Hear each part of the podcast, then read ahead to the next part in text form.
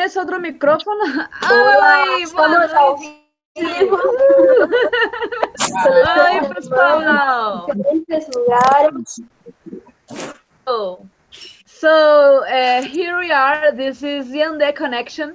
We are talking. Well, I am Dayara Tucano, and I am talking from Brazil, from the capital. The capital of Brazil is not Rio de Janeiro, it's Brasilia. But uh, we have also Anapuaca, Tupinamba, and Renata Tupinamba that are talking from Rio.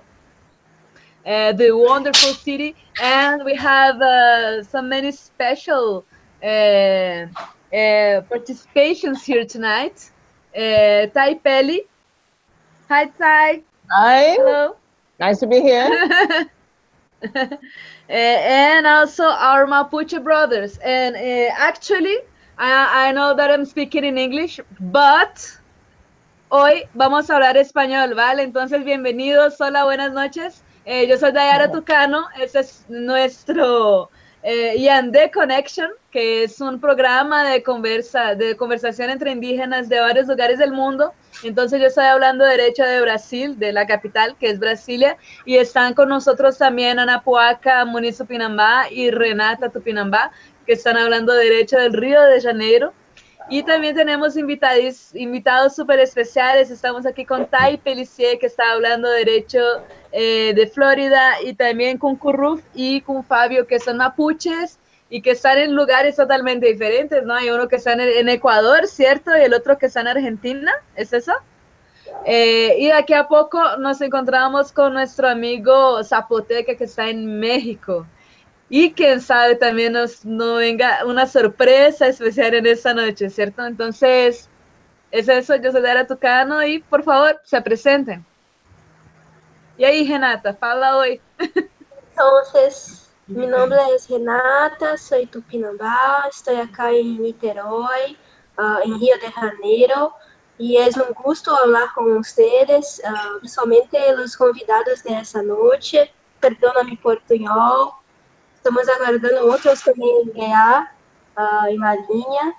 Então, vou deixar um espaço para que todos se apresentem e possam falar um pouco sobre vocês, eh, em sus, também em seus territórios, no que, no que passa. Vamos olhar a Natai. Tá vendo a placa? O meu espanhol não é tão bom quanto os deles, nem o meu portunhol, mas vamos à base. Meu nome é Napuaca Tupinambá. Meu espanhol é meio paraguaio, meio da fronteira de vendedor de acessórios digitais. Uh, tão bom, meu espanhol, mas uh, muito grato por estar aqui com vocês, uh, estar com Dayara, com Renata, Thay, uh, Kurf. Eu não consigo, mas é um nome muito complicado, apesar que Anapuaca também é muito complicada para alguns. Uh, os demais que vai vir, Maria Vargas, tem mais um nome, nome possivelmente vai entrar aí, uma cantora, uma singer. Surpresa. Uma singer. uh, e vamos falar. Está presente? Tá. Entonces, estamos aquí con Tai. Tai, eh, primero decirte que es mucho gusto, qué bueno estar hablando contigo, eh, porque, bueno, tú eres Tai, ¿no es cierto? ¿Y cómo es esa historia? y cuéntanos un poco de esa historia, porque eh, Bueno, yo... A ver, Bueno, mi nombre obviamente es Taipeli y represento a la Confederación Unida del Pueblo Taíno. El pueblo taíno eh, que ha sido olvidado por los libros de historia que se presentan en el sistema escolar. Eh, nos ha dejado fuera y sin embargo somos el pueblo indígena que tuvo ese primer encuentro con los invasores de Europa, especialmente el caballero eh, Cristóbal Colón. El pueblo taíno eh, fue ese que enfrentó primeramente ese, ese, ese encuentro que marcó nuestras vidas para siempre y no solamente como pueblo taíno, sino como todos los pueblos indígenas de las Américas. Sí, y eh, a mí, pues, yo necesito decirte que para mí es muy emocionante, ¿no? Poder encontrar, poder tener finalmente la oportunidad de hablar con alguien que sea taíno, porque aquí en Brasil, yo no sé si ustedes saben, en el resto de América, aquí en Brasil nosotros estudiamos muy poco sobre Cristóbal Colón. Aquí lo que se... Quem? Cristóbal Colón, é Cristo, é, é, o Colombo. Ninguém, ninguém, aprende sobre Colombo no Brasil. Aqui não se estuda sobre Cristóbal Colón no Brasil, porque quem descobriu o Brasil, se, se aprende na escola que quem descobriu o Brasil foi eh, Pedro Álvares Cabral, ¿no? que era um português e que chegou em 1500. Entonces los brasileños ni se imaginan que tuvo un tipo que llegó en 1492 y que estaba representando pues la colonia española, pero que no era español y esas cosas todas aquí no aprenden eso.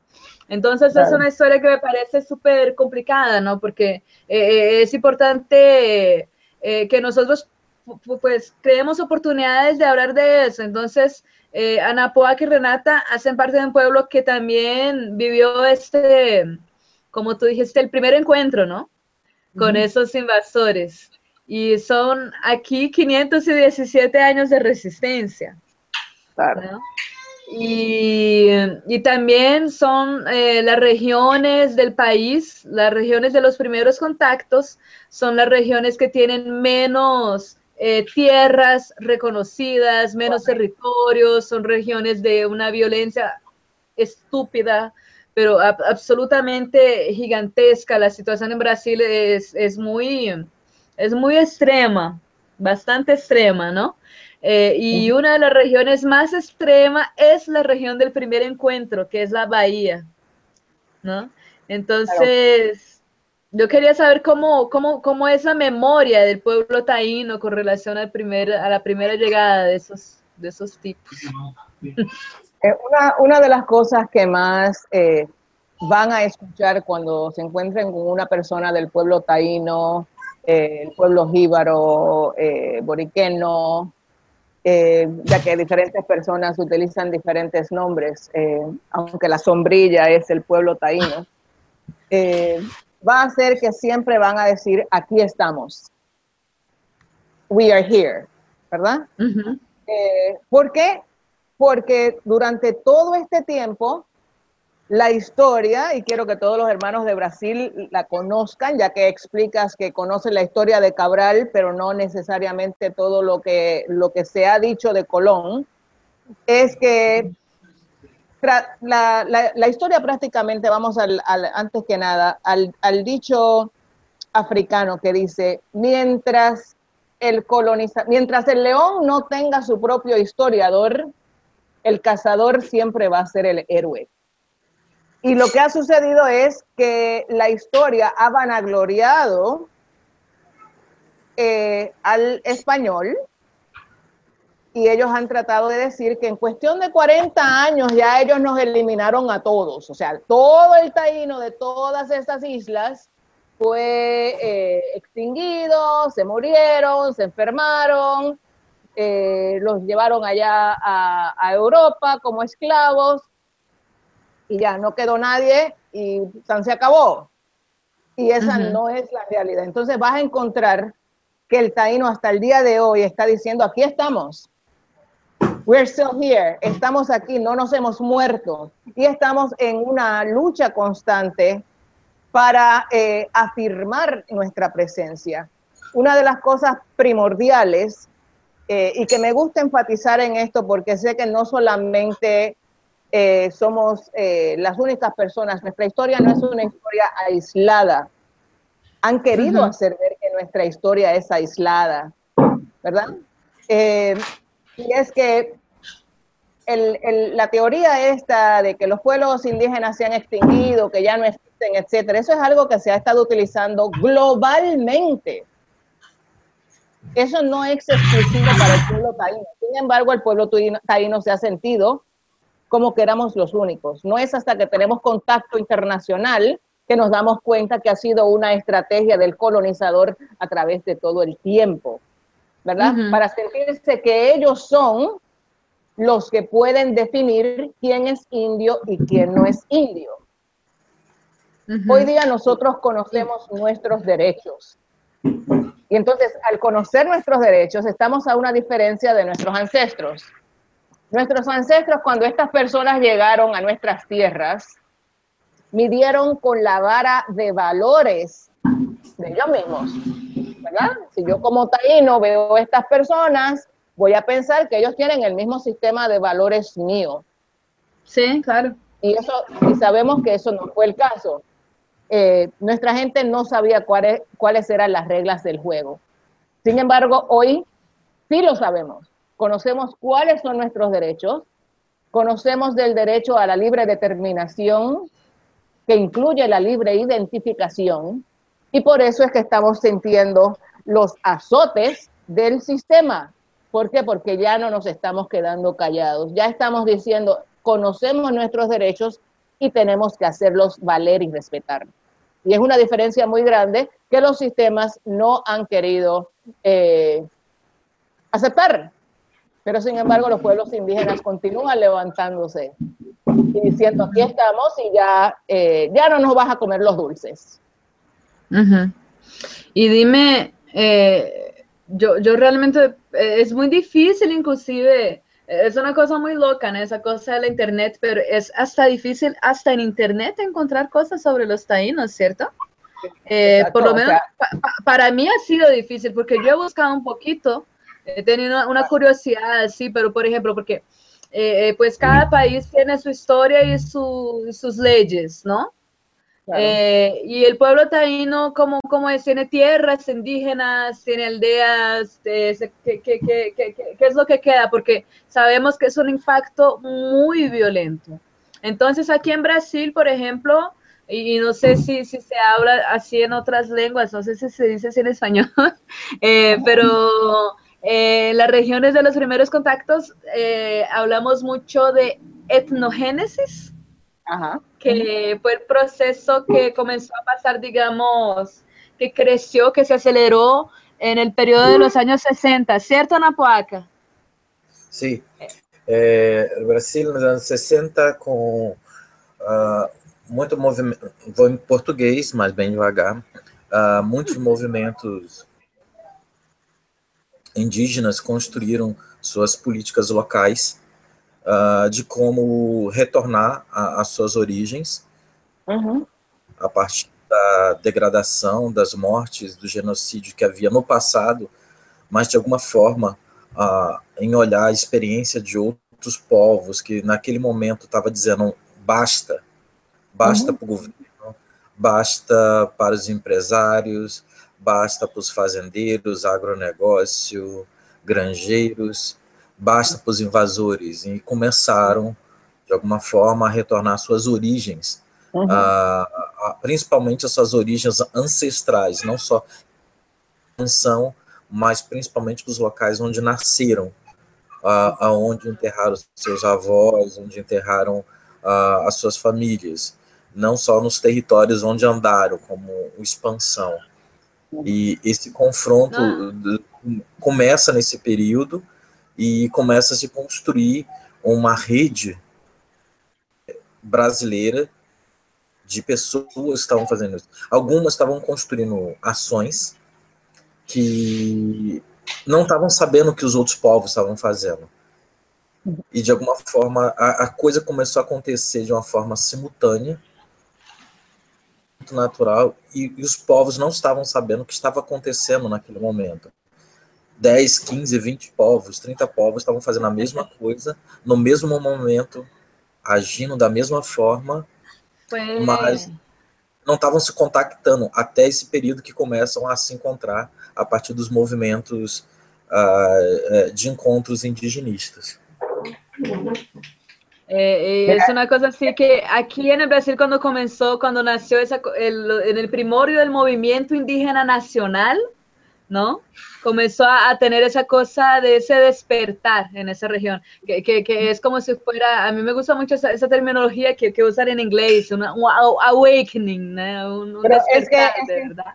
O entonces una salida del armario, es out of the closet, porque de la verdad estaba estaba allá en el baúlcito, estaba cerradito. ¿Por qué? Porque tenía miedo, porque iba a ser discriminado, iba a sufrir violencia si se si afirmase su identidad indígena. Pero llegaron en un momento de la historia en que ellos, que ellos dijeron, basta, yo soy, yo soy indio, yo soy tupinambá, yo soy patachó, y tengo mi canto, mi lengua, mi ceremonia, sé dónde es mi tierra, sé de todo, todo esto y lo voy a asumir y lo voy a vivir. Y, y, de este periodo de los años 60 para acá ha sido un florecimiento desde estos pueblos, ¿sabes? Entonces, yo por, yo, por ejemplo, que soy de, de, de, la región amazónica, nosotros sentimos mucho, mucho, mucho cuando nos encontramos con un pueblo, con, con nuestros eh, eh, aquí decimos parentes, ¿no? Nuestros Ajá, claro, familiares, claro. relatives. Eh, eh, Patachó y ellos son los más arreglados, los más pintados, los más bonitos, ¿no? Ajá. Porque ellos tienen un orgullo, así es una cosa que es que, que, que, ellos están luchando, ellos están siendo asesinados, ellos no tienen territorio, ellos están allí en una resistencia que es del espíritu de verdad. Así. Entonces, Pero fíjate, quiero, como... quiero, quiero hacer una, una aclaración aquí. Eh, cuando, cuando Anapuaca estaba hablando, eh, me recordó algo diciendo por muchísimos años ya, que el despertar del indígena fue un fenómeno mundial.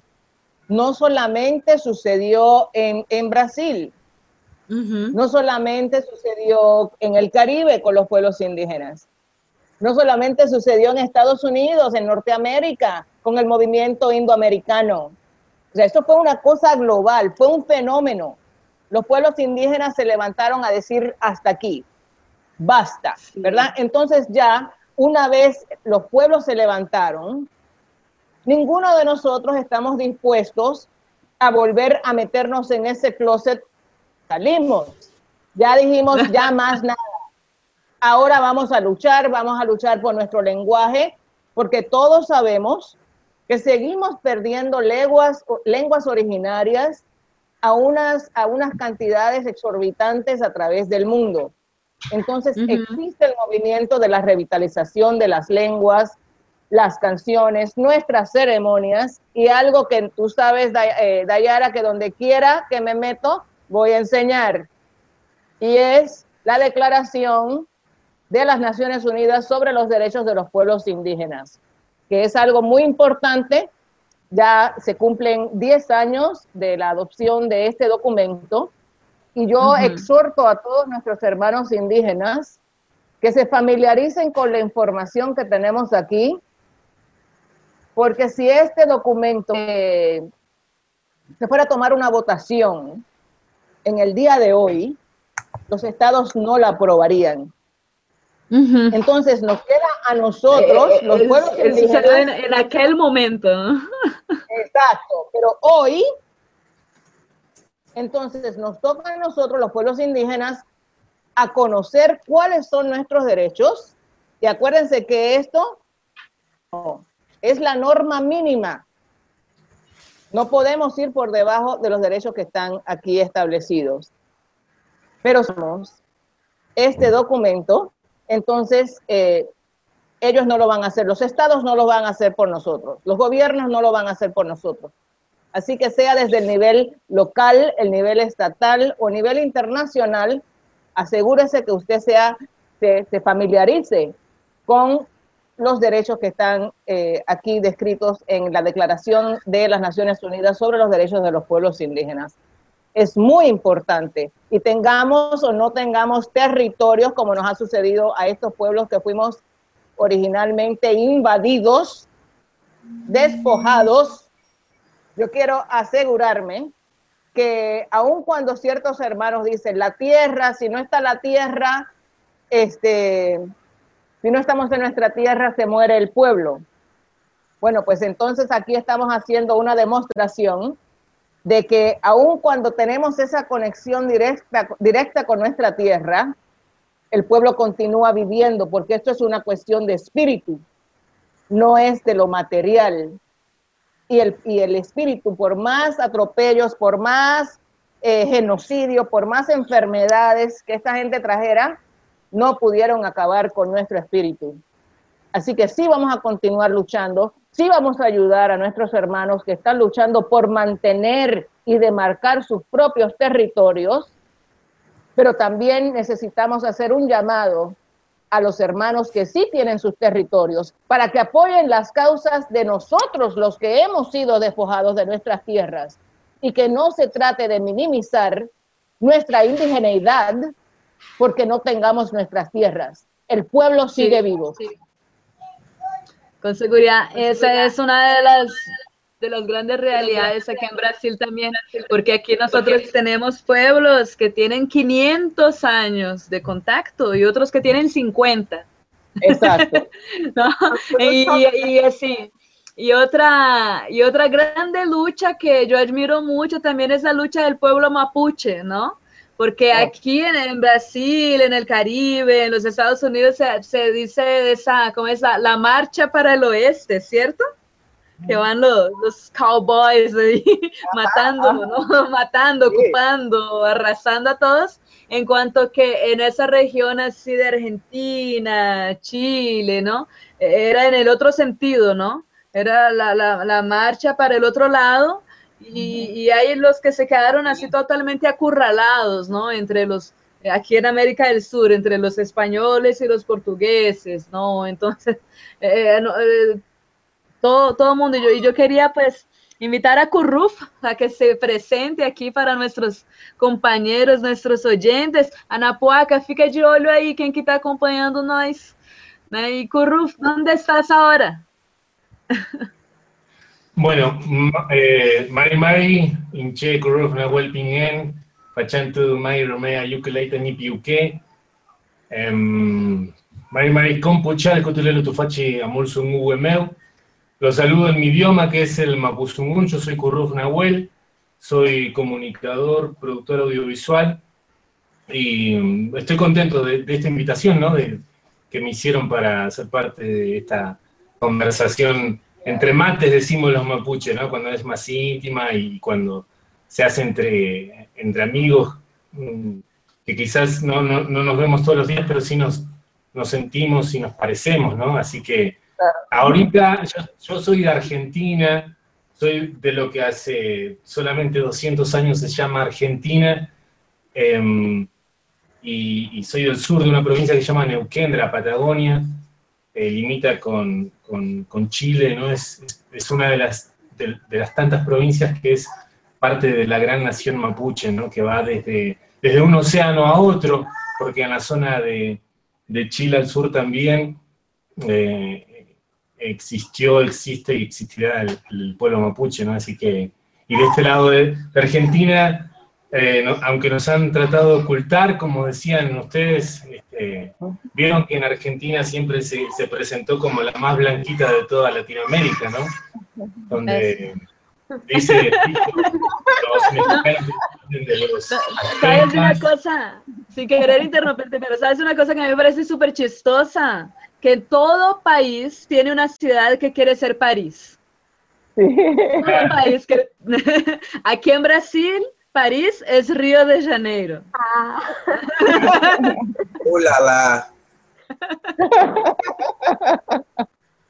Y, van, van, van, van, este, van em, caminando solamente entre, entre gente europea ahí en Río de Janeiro, ¿no? Como en Buenos Aires solamente gente europea, diría una abuela mía, porque dicen que los, los, los, los mexicanos, dice el dicho, que descienden de los aztecas, los peruanos, los ecuatorianos de los incas, y los argentinos descienden de los, de los barcos, dicen, ¿no? Y, con esa idea todavía sí, se sigue hasta el día de hoy con, con esa lógica, ¿no? Porque em, se ha invisibilizado durante mucho tiempo la presencia de los pueblos originarios eh, y, se sigue aún, ¿no? Y no, ahorita nos encontramos en este rato que, que se sigue reprimiendo a, comunidades mapuches al sur de, de, la Patagonia con una disputa de tierras con la multinacional Benetton y, del otro lado de, Benetton. claro, y del otro lado de la cordillera. En Chile también con forestales, con empresas multinacionales, con dueños extranjeros de la tierra local, ¿no?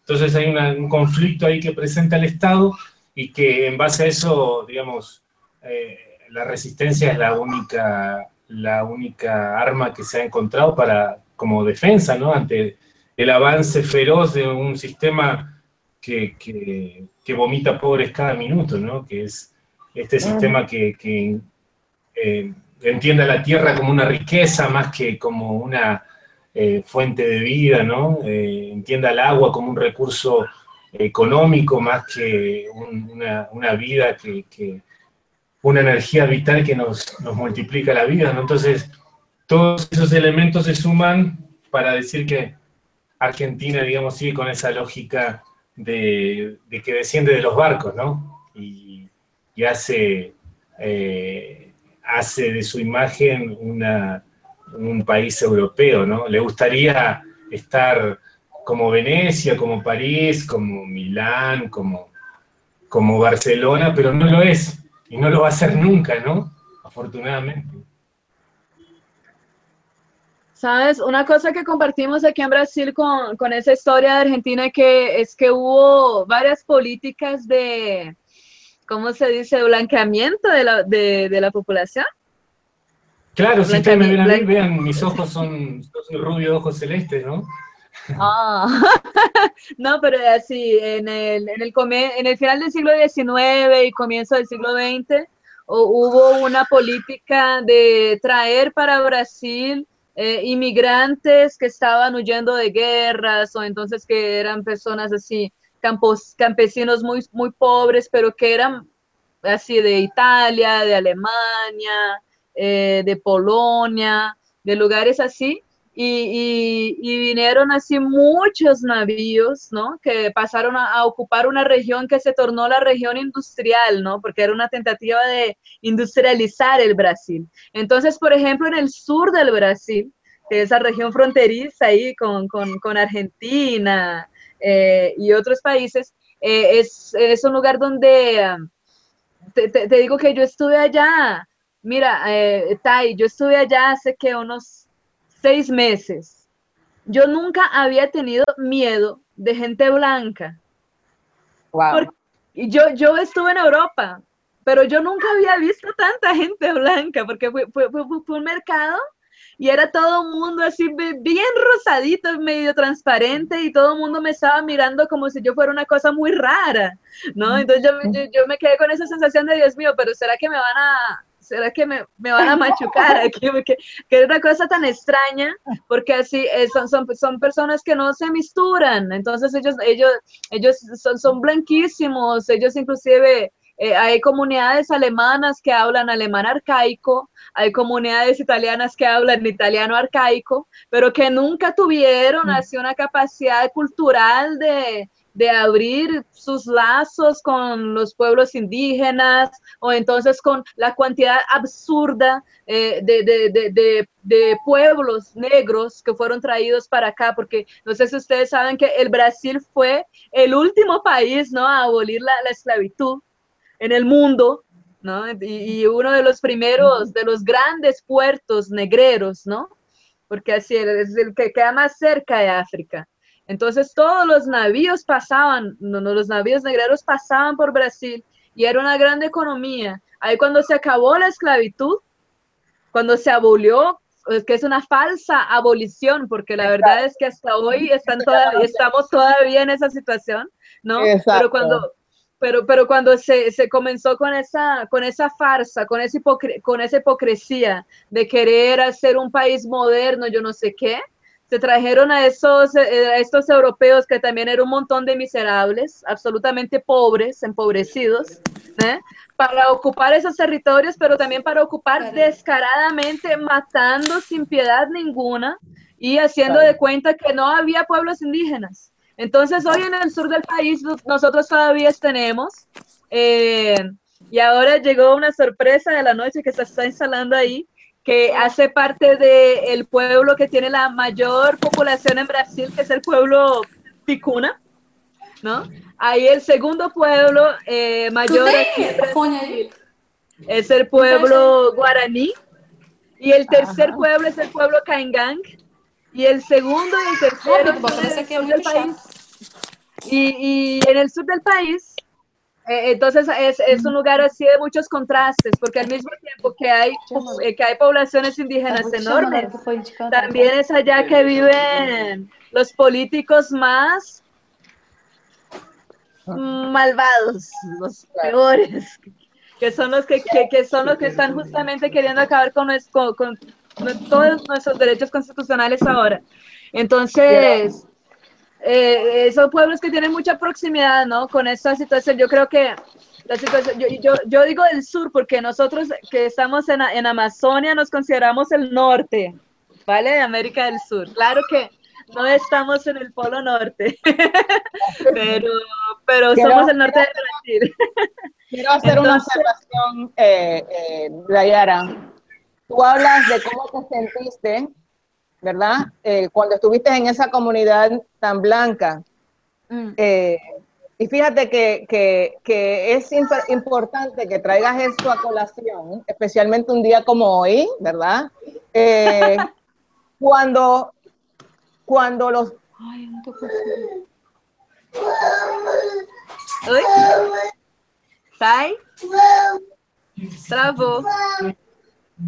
Extranjero ha venido a tratar de hacer que tú te sientas mal en lo que es nuestro territorio, en lo que es nuestro espacio. Yo acabo de venir de Alaska, de tener unas varias conferencias. Eh, estaba en un territorio indígena.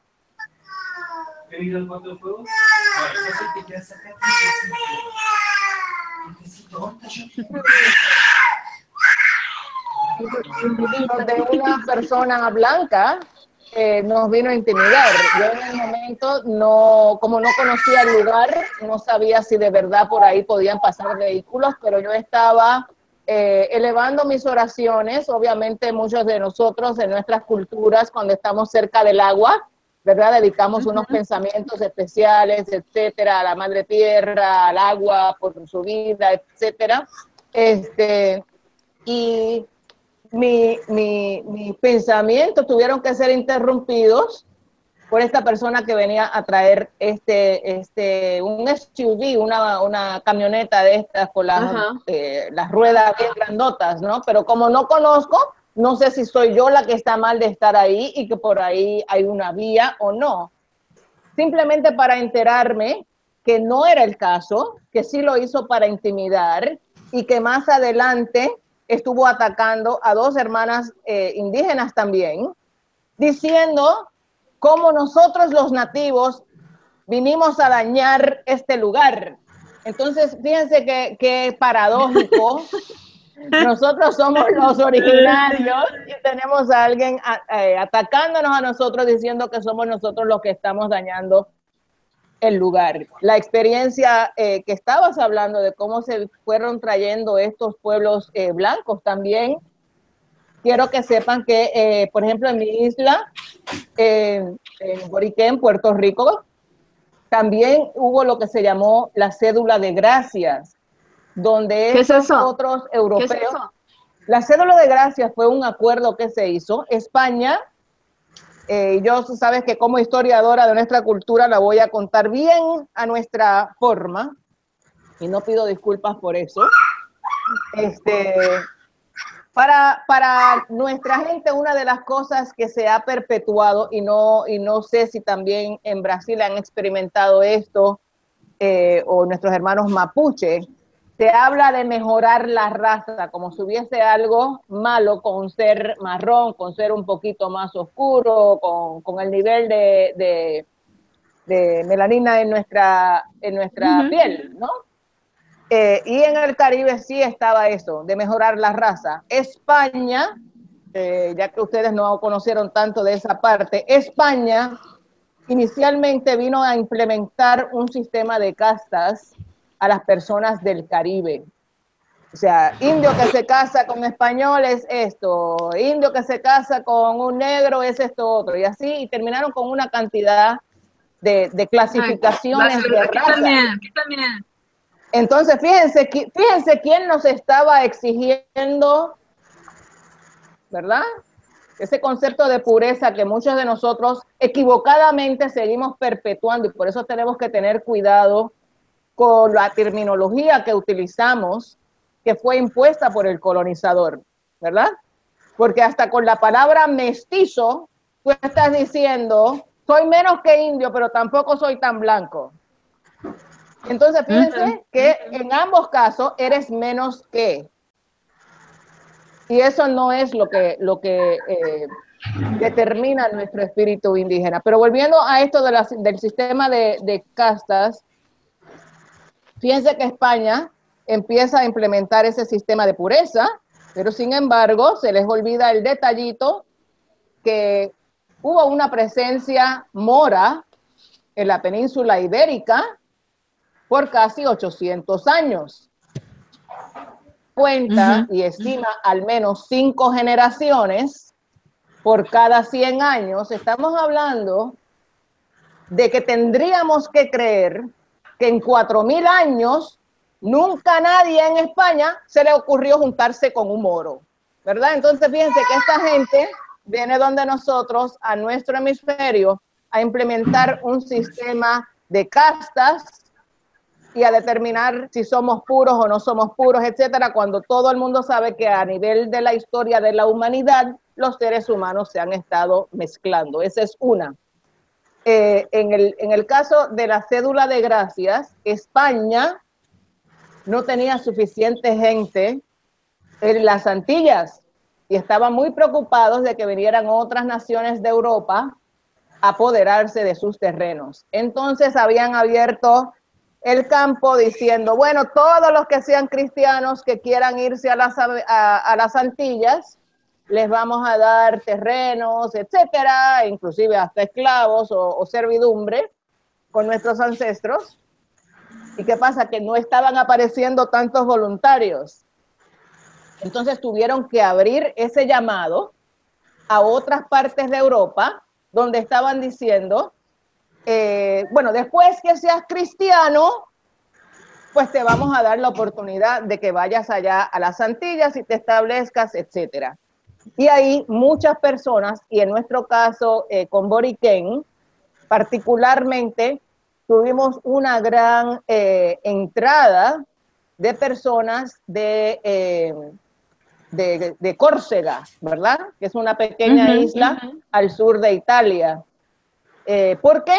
Porque luego de la guerra entre Francia e Italia, esta gente se los estaba llevando jumbeta, como decimos en la isla. Estaban pasando hambre, estaban pasando necesidades y es el único recurso que sienten que pueden utilizar para entonces tener una vida, porque como quiera se iban a morir. Si no se tiraban este viaje a las Américas, se iban a morir porque ya se habían olvidado de ellos. Entonces ahí es cuando viene esta entrada y se empieza a poblar la isla de Puerto Rico con más gente europea, que como también estabas contando tú, no necesariamente que fueran gente eh, eh, adinerada, sino era una gente pobre que también necesitaba simplemente establecerse y es como empiezan a blanquear nuestra isla.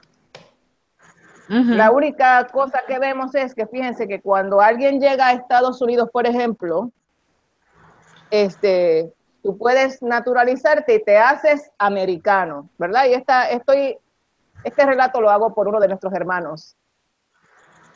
Acá Estados Unidos puede que te hagas americana, pero fíjate que esta gente llegó a nuestros a, nuestras, a nuestros territorios y de alguna manera, en vez de ellos convertirse en lo que nosotros éramos, salió que nosotros nos convertimos en ellos. ¿Verdad? En Brasil quieren que sea portuguesa como DEA y ese es el que se elogia y, y como mencionas a Cabral, o sea, ese es el héroe de la película. En las Américas, todo lo que sea, o sea, perdón, en las Antillas, todo lo que sea español. Y sin embargo se sigue oprimiendo y tratando desde parte de la academia oprimir todo lo que tenga que ver con los pueblos indígenas de las Antillas.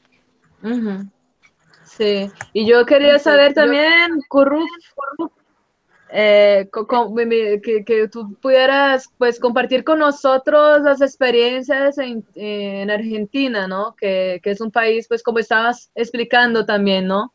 Tan blanqueado, que parece tan blanqueado, pero que la verdad no, es, ese espíritu no, no se entierra, no se apaga, apenas brota, ¿no? Entonces, compartir con nosotros. Eh, a ver, la, si es por de pronto referirse a la, lucha de los, de los pueblos originarios en, en, Argentina, siempre, básicamente, eh, desde el 92, mm, digamos, en adelante hubo como un quiebre, si se quiere, porque, mm, digamos, antes era absolutamente nula la, presencia eh, de los pueblos originarios en en, Argentina, ¿no? en todos los aspectos. Entonces, desde el 92 en adelante se empieza a generar una suerte de coordinación con, entre los propios pueblos, entre las propias organizaciones de los pueblos. Em, hasta ese momento eran 35 los pueblos como son actualmente, 25 pueblos originarios en Argentina. Eh, y, bueno, desde ahí se empezó a caminar ¿no? en, en muchos aspectos, en lo que es la autonomía, en lo que es el territorio, los idiomas, el reconocimiento constitucional en la, constitución nacional y después en las provinciales, ¿no? en los estados provinciales. Em, pero en estos últimos 10 años ha habido una suerte de, de debilitamiento de las organizaciones, de la coordinación que hubo en su rato muy bonita, muy, muy, muy fuerte. Ahorita no, la hay, digamos, en este rato es, es una, realidad que, bueno, los procesos van cambiando, ¿no? Los procesos de los pueblos no son siempre iguales, tienen sus altibajos y esto es parte también de la dinámica de los propios pueblos, de dirigentes. También yo siento que, hay, que tiene que haber, eh, y, en esto no me da miedo decirlo, digamos, tiene que haber una renovación de la dirigencia de, los pueblos originarios, digamos, no, no, no eh, yo sé que es muy importante la, presencia, la guía, la compañía, la orientación de, los mayores, pero eh, necesariamente tiene que haber una renovación de, cuadros políticos de los pueblos originarios en Argentina, porque eh, un mismo dirigente esté 20 años, 30 años al frente de la lucha, habla mal un poco de él, porque me da la sensación de que eh, no tuvo la capacidad para formar gente. Y eso no lo pienso solamente yo, lo, pensamos muchos. Entonces, eso hace que, dentro de las organizaciones empiecen a, generar procesos unipersonales más que colectivos. Y, cuando eso se genera, eh, inevitablemente viene el quiebre, digamos, ¿no? Entonces, eh, el quiebre generacional, el quiebre eh, eh, colectivo, digamos, ¿no? Lo que antes fue fuerte, hoy es débil, y, en la debilidad sabemos quién va a ganar, digamos, ¿no?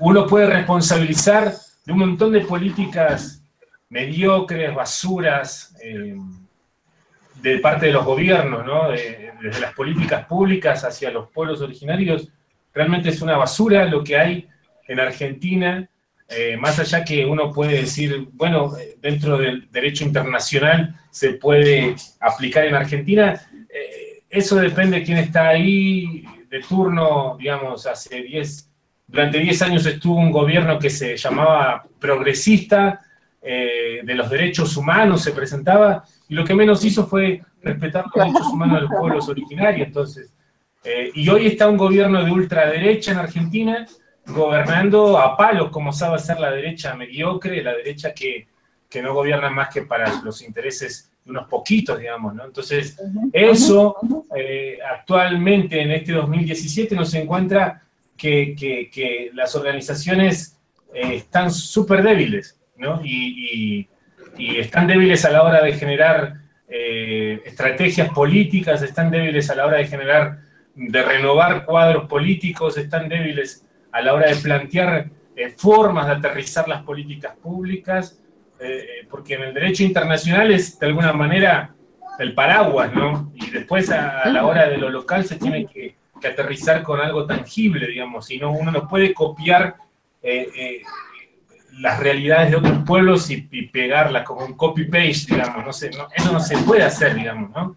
Entonces, actualmente es, es compleja la situación, pero, pero además de la mediocridad de los gobiernos de turno, también hay, hay que hacer un auto un autoanálisis, una autocrítica de, de, las organizaciones de los pueblos originarios y, y, ver cómo se, se, generan nuevos cuadros. Para mí es el puntapié desde ahorita es generar nuevos cuadros políticos desde las, de los pueblos originarios. Digamos. No, se puede seguir con la misma visión, con la misma eh, estrategia, porque los tiempos cambian, porque las generaciones cambian, porque lo que hoy servía dentro de cinco años capaz que no sirve. Entonces, eso es, es inevitable porque si no nos transformamos en pueblos muertos. Aquel que se piensa que se genera una burbuja y que lo que hoy sirve va a servir para la eternidad, eso es mentira, digamos. ¿no? Es, desde mi punto de vista, eh, eh, nos, nos, reduce la mentalidad, ¿no? Yo, incluso esto, esto en todos los aspectos, no solamente en uno, digamos, ¿no? yo soy comunicador. Yo hace más de, una década trabajo en lo que es la producción audiovisual y vos sabés que nos, hemos encontrado con mucha resistencia de parte de los mayores, sobre todo a la hora de difundir determinadas cosas. Que a mí me parece que tiene que haber una separación, sí, entre lo que se tiene que mostrar y lo que no se tiene que mostrar. Me parece sano eso. Pero lo que no me parece sano y lo que me parece que la mente conservadora. No, tem várias pessoas, é bate-papo.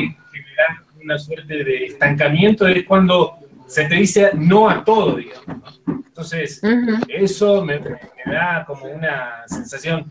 Un poco ustedes mencionaban lo que era antes de la llegada de los españoles, y si uno se pone a, a, a revisar la memoria histórica, la memoria colectiva, la memoria oral de los pueblos originarios, eh, en 1492 la realidad no era igual que en 1342, no sé, por decir algo, ¿viste? O sea, en 50 años las cosas cambian, en 100 años las cosas cambian, eh, eh, y, y, en 500 años también las cosas cambian, ¿viste? No, digamos, pensar que las, las realidades sirven hoy y en el 2030 van a ser igual, ¿viste? Me parece que eso nos lleva a un abismo que a veces claro. no tiene retorno fácil. Es una cosa, aquí en Brasil tenemos más de 300 pueblos, ¿no? Y como, y como estaba comentando, hay unos que tienen 517 años de, de encuentro y otros que tienen 50. Entonces, eh, tú, tú, te imaginas cómo es el desafío, ¿no? Cuando nos encontramos y nos colocamos delante del de desafío, pues de dialogar sobre políticas públicas, de conocernos, de conocer nuestras culturas, nuestra manera tan individual, tan independiente de, de ser como pueblos. ¿no? Entonces, yo soy tucano, yo no, yo no soy indígena, yo soy tucano, tú eres mapuche, ¿cierto? Eh, tú eres taíno, tú eres tupinambá, tú eres ticuna, ¿no? Somos pueblos que tienen toda una manera de, de portarse, de comportarse. Y, y por oh. lo menos mi visión personal es que todas las sociedades son dinámicas, claro, por supuesto que sí, pero es importante que esa dinámica parta de dentro de la propia sociedad. ¿no? Porque cada una va a tener su tiempo de discusión. Entonces, cada una va a tener su contexto, cada una va a tener su, su percurso histórico, sus demandas políticas, esas cosas, ¿no? Eh, entonces, es muy difícil, ¿no?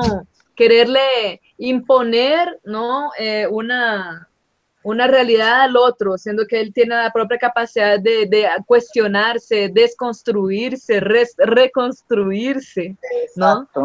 Eh, como, como, como pueblo, como, como civilización, como sociedad, ¿no? Eh, pero yo quería presentarles a ustedes una amiga queridísima, maravillosa, que es nuestra diva brasileña.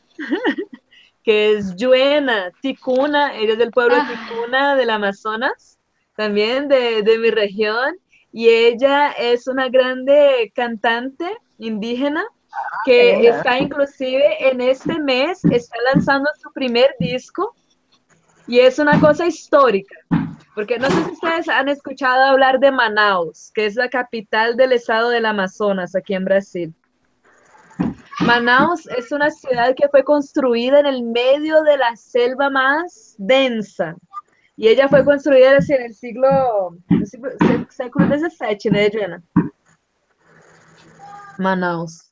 Manaus fue construida en el siglo XVII, pero es- esos tipos se traían así en, en canoas, se traían las piedras de, de Alemania para construir las casas en el medio de la selva. Wow. De tan locos que eran. de tan locos que eran. Y allá hay un, hay un edificio histórico eh, que es súper representati- representativo de esa, de, esa, de, esa, de esa historia, mm, eh, que es el Teatro Amazonas. Que es, un, es una construcción así, pues. ¿De, de qué año que es el Teatro Amazonas, o Jana? Eu não sei, tem- só sei que tem, é, tem 121 anos de história, né? Tem oi, gente, boa 121. noite. Inaugurado Se em apre- 30 de dezembro de 1896. Ó, 1896. Entonces es el del, del final del siglo XIX, el Teatro Amazonas. Pero así, el Teatro Amazonas es un- lugar así, el Amazonas, y es, eh, uno de los motivos, una de las razones que nosotros quisimos hacer este programa es para desconstruir muchas cosas sobre los pueblos indígenas, que es lo que estamos discutiendo aquí. Y, y como brasileños, a todos nos incomoda un poco esa visión que eh, parece que, que- que los extranjeros tienen de que el Brasil es una grande selva y que aquí todos somos salvajes, ¿no? Eh, eh, y, um, y en el Teatro Amazonas siempre hubo una, eh, en Manaus, siempre hubo una especie de, de dicotomía, de separación entre lo civilizado, ¿no? Entre lo blanco y lo indígena. Entonces, nunca en la historia de esa ciudad, ni en la historia de ese teatro, Sí. un artista indígena se presentó. Y Joana está en este mes, de aquí a pocos días, lanzando su primer disco, en que ella está- va a cantar en su lengua. Son músicas maravillosas. Y desculpa estar falando tudo em espanhol, Flo. Porque Ah, não, assim, é, assim, eu sou, eu sou, eu sou super fã. Eu adoro, adoro, adoro. Eh, Son músicas lindas que tocan en la radio de Andé, ¿no? Entonces, eh, quien esté oyendo puede entrar en nuestro site, toca música el tiempo entero, hay una programación 24 horas y todos los días por lo menos escuchamos yo en unas cuatro veces, cuatro o cinco veces, por lo menos. ¿no? que, Se apresenta aí, se apresenta em português devagarinho, então enrola aí um portunhol para nós. Oh, que daras. É, numa que pachoenegu, pachoejegu, chawegaru, juenani. Tá caindo aqui, meu Deus. Tá ótimo. É, chawegaru, juenani, ru chamaru tikunachi, ru aurimani chataini, pemach de chawgavanya, mãe chutangu. Ru moentima. É, boa noite a todos, aos meus parentes. É um prazer estar aqui com vocês, conectando através da Rádio Indê, que é o nosso grande, é, nossa grande rádio de comunicação, né? É, eu primeiramente quero parabeni- parabenizar todos vocês, Dayara, é, Renata, é, é, como é, o- o- é, eu não consigo falar o nome dele. Anapuaca. Ana Puaca. É, gente, parabéns, viu, pelo trabalho de vocês. É um trabalho muito importante para nós, povos indígenas, essa comunicação, né? É, gente, primeiramente, eu estou muito feliz de estar podendo falar um pouco já do meu trabalho. É, falando que eu acabei de dar boas-vindas na língua ticuna, né?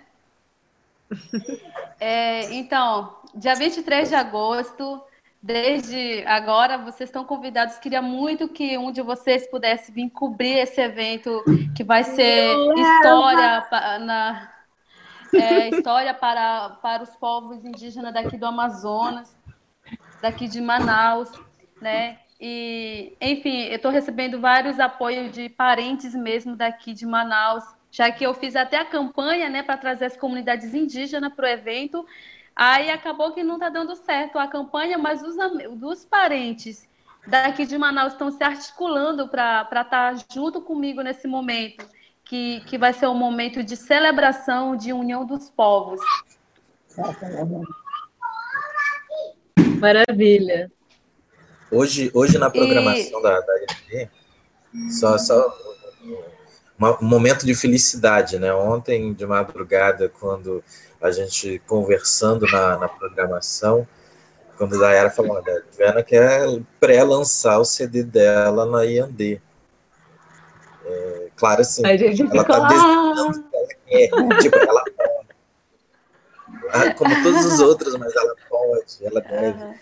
Ela manda, Hoje... né, gente? Fala tudo que você quer. É. Então, aí a Rádio Nacional da Amazônia, né, é, ela até me ligou para também disponibilizar as minhas músicas, né? Só que eu disse assim, não, eu vou primeiro para a Rádio ND, que nossa, nossa, Rádio ND, eu amo Rádio ND, né? Eu estou me formando daqui a pouco também em jornalismo uhum. e aí eu gosto de estar tá querendo fazer parte também da, desses colaboradores, né, de comunicação.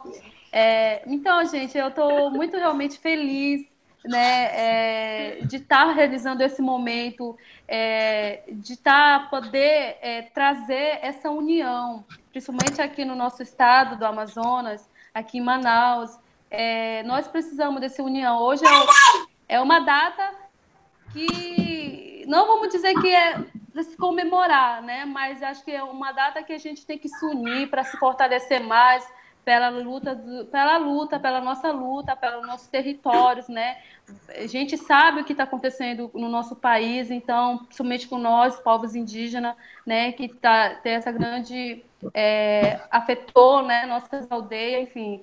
É, então, eu acho que esse momento, é, como cantora indígena, eu tenho levado essa mensagem, né, é, para cada cada comunidade é, indígena daqui de Manaus e poder estar tá compartilhando com vocês esse. Eu não vou dizer que é um sonho cantar no Teatro Amazonas, mas é dizer que que está que acho que finalmente, principalmente a Secretaria de Cultura daqui de Manaus está tá, tá, tá, tá reconhecendo o meu trabalho como cantora indígena, que, como você acabou de falar, Dera, você sabe que nunca um índio fez um show né, no Teatro Amazônia como protagonista. Essa é a primeira vez. Eu já cantei lá outras vezes, já, mas como convidada, né? Já tiveram os outros parentes que se apresentaram lá, mas como elenco, né? Nunca um índio que, fe, que, que, que fez a produção, né? Isso, essa produção é uhum. é minha. Eu que bolei as ideias, né? Eu que é assim, eu fui mesmo é, andando de ônibus, vou ali, né? Nenhuma instituição assim que vai dizer assim, é eu que produzi o show da Joana no Teatro Amazônia.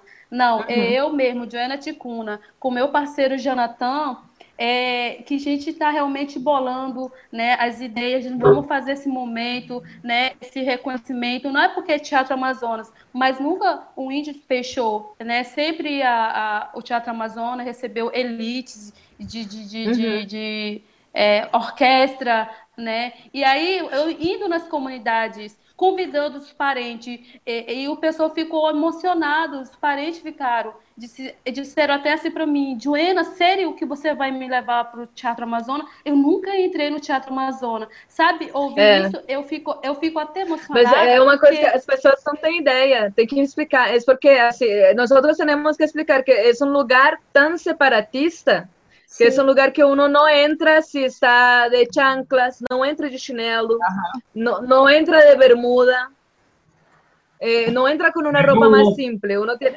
tiene que estar bien vestido, tiene que estar con un traje formal o entonces no entra. Entonces, wow. cuando uno es indígena y vive en esa ciudad, uno nunca entra nessa porcaria. Desculpa, tô xingando teatro, é. tá, gente? Né? Mas é, é. uma merda. Algo interessante também, Dayara, que Exato. por é. muito tempo seguiu os moldes, moldes dessas cidades europeias uh, donde se renegava a origem indígena, pero Manaus sempre foi indígena, uh, 100% indígena. Então, é um momento muito simbólico, uh, cuando una, una hija de una hija de la uh, una representante de, de, de, un pueblo de la Amazonía, está reocupando esse espaço. Entonces me recuerda como uma retomada, uma, como retorno a su próprio território de direito, uh, não, não apenas uh, estar lá a cantar, apresentar suas canções, mas estar haciendo sua resistência com a música, com sua língua, uh, e chamando a todos seus irmãos uh, de diferentes regiões da Amazônia. Então, é muito simbólico, uh, é, é, resistência, é um exemplo. É carinhoso, não? Carinhoso, muito carinhoso. É, é, então, e aí, eu, aí já até me perguntaram, Joana, como é que eu vou, Joana? Eu vou escolher um vestido parentes, eu quero que vocês vão de pinturas no rosto, vão até de roupa de, de, de, de, de como a gente se veste, entendeu? Porque, primeiro, quando eu cantei lá a primeira vez, eu cantei com uma tanga, né? Com uma tanga, como a gente, nossa cultura do povo ticuna usa. E quando uhum. eu adaptei o meu vestido longo, entendeu? É para mostrar para a sociedade que aquela indiazinha que chegou na da, da, aldeia quando tinha sete anos, que entrou, que saiu do barco descalça, que levou um choque porque nunca tinha visto uma cidade grande, né? Eu tenho toda uma história, minha história é, é bem longa, é, eu vou só fazer um resumo aqui. E, e, e aí chega no no lugar assim hoje, junto com os parentes, porque esse não é só uma conquista minha, sabe, gente? É uma conquista coletiva de todos os povos. Eles estão comigo, porque se eu tô lá, é com eles que eu tô. Eu tô no movimento indígena, né? Eu sou, eu me considero cantora do movimento indígena. E aí, levando essa mensagem, e, e, e, eu, e vai comigo, eu quero vocês lá, parentes, eu quero lotar o Teatro Amazonas com os parentes lá assistindo o nosso espetáculo, porque temos, né, eu, eu convidei todos os parentes para se apresentar, começa às seis horas, vai ter um pré-show, com, com, as comunidades indígenas daqui de Manaus que vão fazer suas apresentações, dança, canto, ritual. E lá dentro, porque lá dentro tem toda uma regra, essa regra que a Dayara acabou de falar, né? Mas eu quebrei essa regra também. Parentes vão do jeito como vocês quiserem, entendeu? Vocês são bem-vindos, é, é um momento nosso, né? E ninguém vai dizer como vocês têm que entrar, é, é, é o momento é o nosso, enfim. E eu quero, eu quero celebrar esse, esse momento com vocês. É o que eu tenho levado essa mensagem para eles e deixar eles mais à vontade, né? Todos os parentes daqui.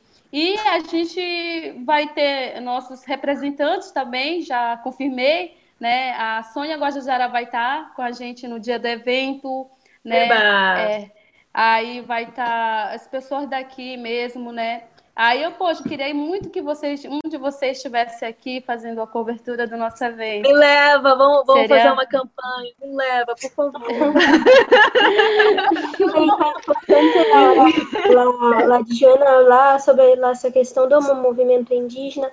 Hoje no Brasil, Desde as 10 horas da manhã estão tendo manifestações uh, e protestos em diferentes regiões. Uh, nossos parentes, nossos irmãos uh, estão lutando uh, por respeito né, eh, las tierras. Uh, temos passado por muitos problemas em, em diferentes territórios. Uh, e, e o Supremo Tribunal Federal está tentando validar algo que é muito, muito ruim uh, aqui no Brasil, que é o marco temporal. Inclusive, a comunidade do meu esposo, de noivo, é uma delas que está em la mira marco temporal, que é quando uma terra indígena, uh, os indígenas perdem seus direitos uh, antes de 1988, que não, não, está, não estava uh, en la tierra, entonces ellos hablan que como se no tenía derecho a la tierra, pero eso es muy loco porque uh, son territorios ancestrales uh, y muchos de esos hermanos, muchos de nuestros parentes estaban a, a, a, en esas tierras, pero por motivos de muita violência, muitos foram expulsos dessas terras antes de 1988. Então, Uh, alguns até estavam em situação de escra escravitude em, em, esses territórios, porque llegaba lo, fazendero, llegaba lo, hombre de otro lugar que no era indígena, entonces soltaba sus animales en la tierra y hablaba para lo indígena, ah, ahora es mi tierra, entonces si quiser ficar acá, puede ficar, pero tienes que trabajar para mí. Entonces muchos trabajaban de escravo en esos lugares o eran mandados para otros lugares. Entonces, en 1988, o indígena no Brasil era mirado uh, como alguém que não, não, não tinha capacidade dentro da Constituição.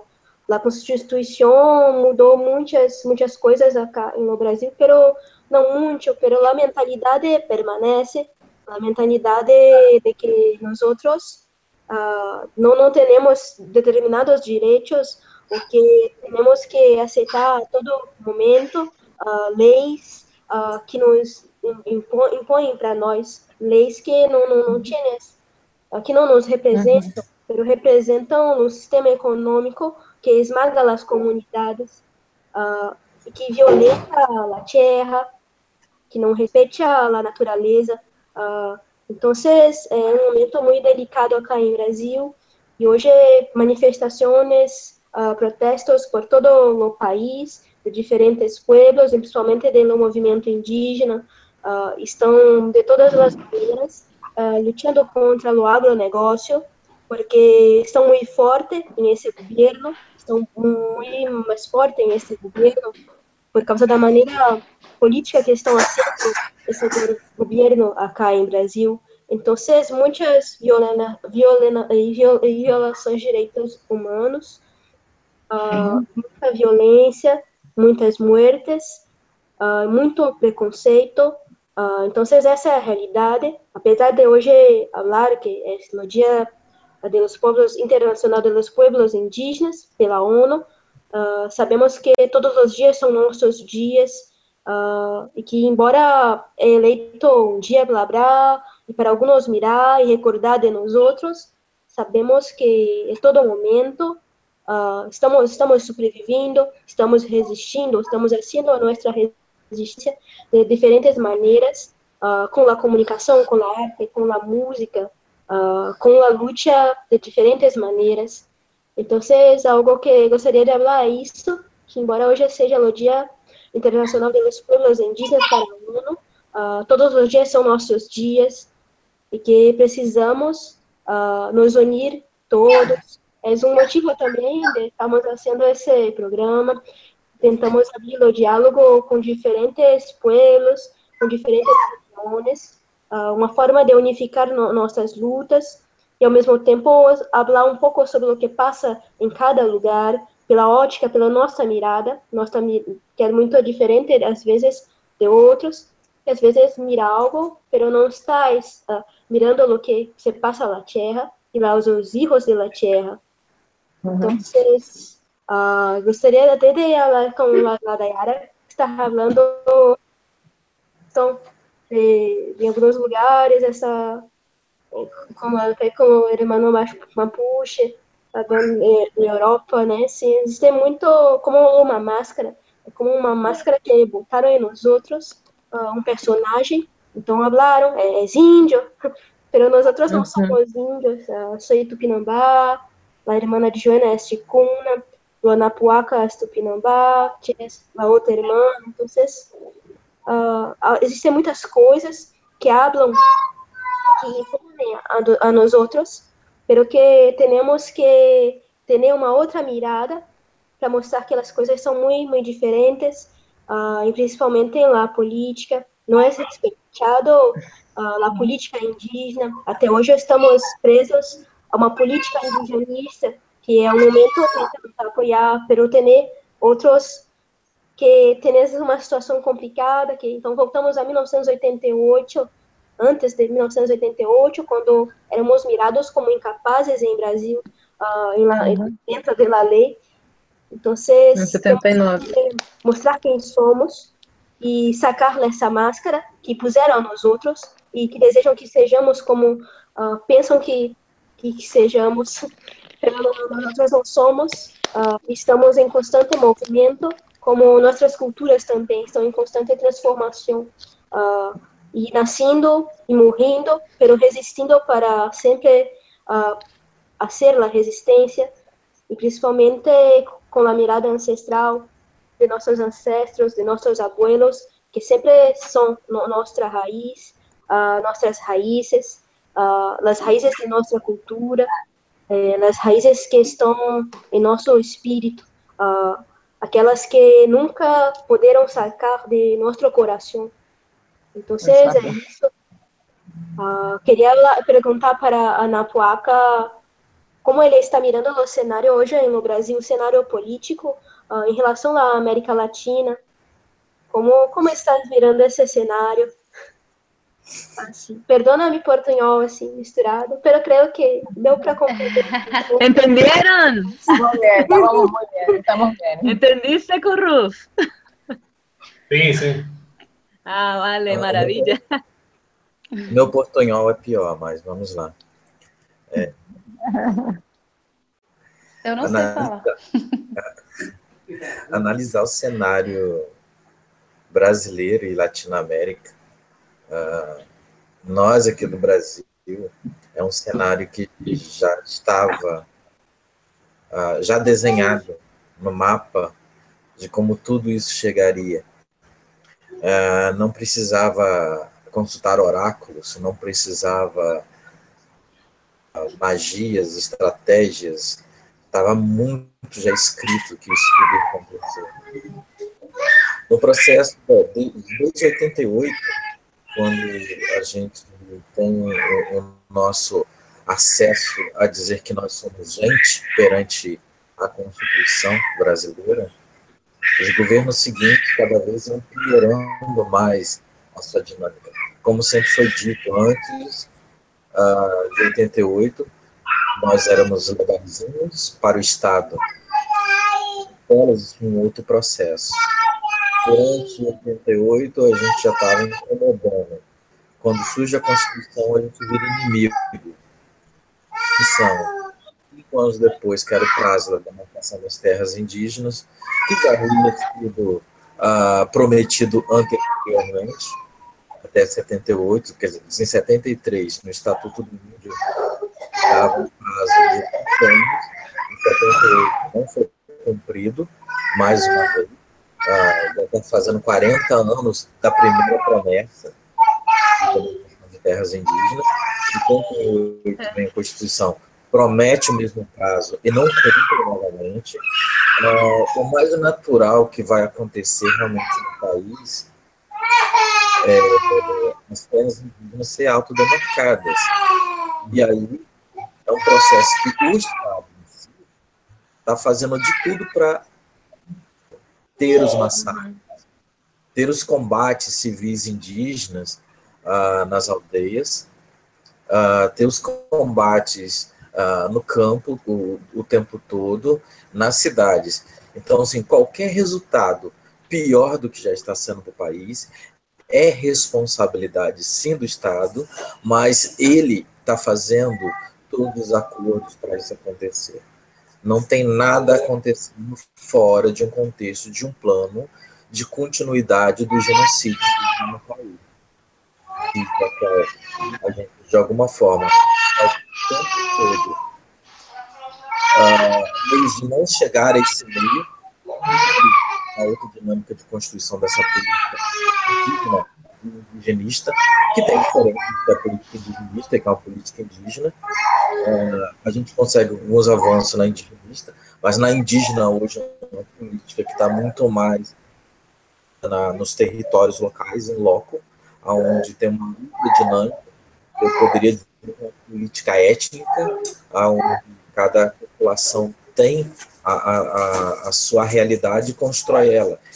É, os movimentos locais. E quando chega diretamente no Congresso, seja no Senado, seja na, no, na Câmara dos Deputados, e você vê pessoas, entre aspas, representando o povo e que são os primeiros a fazer acordos com o judiciário, com o executivo, com o empresariado, e que faz todas as articulações para fim dos direitos do cidadão, para fins do direito do cidadão indígena, para fim do direito do cidadão negro, o fim do cidadão quilombola, do cidadão mulher.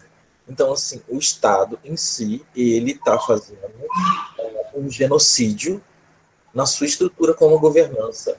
E aí sempre vem as perguntas: qual o sentido de um Estado? Para que, que serve um Estado se ele mata o seu próprio povo? O que é realmente o Estado nessa hora?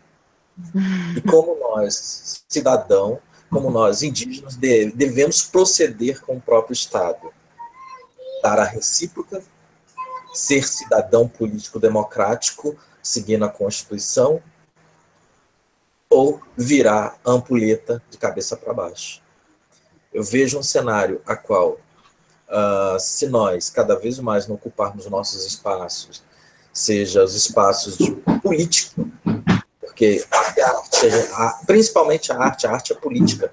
Quem faz arte por fã é, é, é os artistas que fazem isso, são os idiotas que fazem arte fã. Não, arte não é fã, arte é política. Fazer arte política permite isso. Uh, e, e, quando a gente produz isso, quando faz isso, é para isso. Nós fazemos isso nossa mente, com nossa ancestralidade. Então, lutar. Lutar.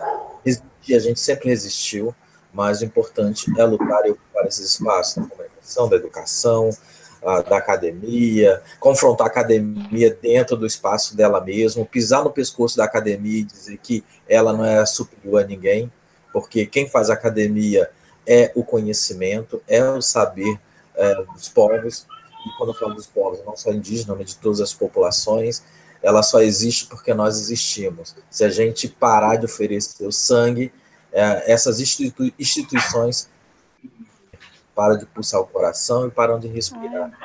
Ah, então, a gente dá um sangue novo essas instituições. Então, vejo que precisamos sim ocupar. Sim, pode falar. Ana Placa. Sim, eu. não. é, eu, eu, eu, eu, gostaria de discordar em parte. Eu que não bom, sei se esta fala me, me, contempla por todo, não. E eu vou falar em espanhol um pouco para equilibrar. eh, pero así, eh, eh,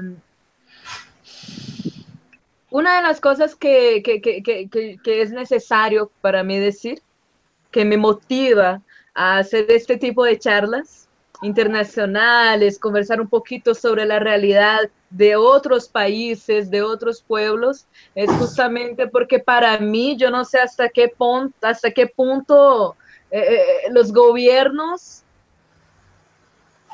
son los, los verdaderos algoces de cualquier cosa. Entonces, yo, yo creo que nosotros ya pasamos de ese momento histórico y que lo que pasa hoy es un sistema que está para más allá de los gobiernos. ¿Se está comprendiendo, Ana Poaca? Claro, sí, claro. Eh, que es un poder que está a, a, además, que está mais para lá do governo, que o poder das grandes multinacionais. Superior. Son las grandes multinacionales, ese sistema capitalista de producción, son multinacionales que no pertenecen a ningún país, que no obedecen a ningún estado. Entonces, no, ¿de qué vale? ¿De qué vale una constitución, que es una cosa tan bonita? ¿De qué vale una declaración mundial de los derechos de los pueblos indígenas? ¿No? ¿De qué vale una declaración planetaria, galáctica? ¿no? Si existen instituciones con un poder así tan atroz que, que, se escapa a, a, eso el tiempo entero. Entonces, eh, yo, yo, personalmente, bueno, no, es, para, para mí, ah, yo tengo mis momentos de, de pesimismo, pero es que yo no sé hasta qué punto la democracia es tan utópica, ¿no? Eh, hasta qué punto no, queremos agarrarnos a una utopía en cuanto que estamos viviendo esa realidad tan bruta, ¿no? De, de, querer creer que esa ley va a ser respetada ¿Y, y, cuál es el precio para que una ley se, se, haga respetar? ¿No? Porque, por ejemplo, aquí en Brasil la experiencia que, que estamos teniendo es, eh, es de, de, estamos, así, aquí hubo un periodo eh, que se llama históricamente de periodo de dictadura militar, de periodo dictatorial, ¿cierto? Eh, entonces, de la misma forma que otros países en el mundo, aquí también hubo un periodo en que eh, los militares estaban al comando del país. Eso pasó en Chile, pasó en otros países, en fin. Eh, y allá para los años 80, ¿no? ellos decidieron que iban a construir democracia y nuestra Carta Magna, que, que es nuestra constitución, ella, data de 88.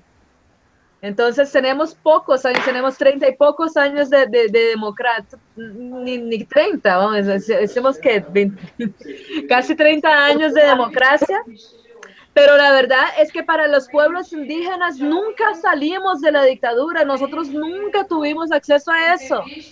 El sistema no es hecho para eso. Y ese sistema no depende apenas del gobierno, ese, ese sistema capitalista, ese sistema de troca, ese sistema de valores, ¿no? Es un sistema de pensamiento. Oh, Joana.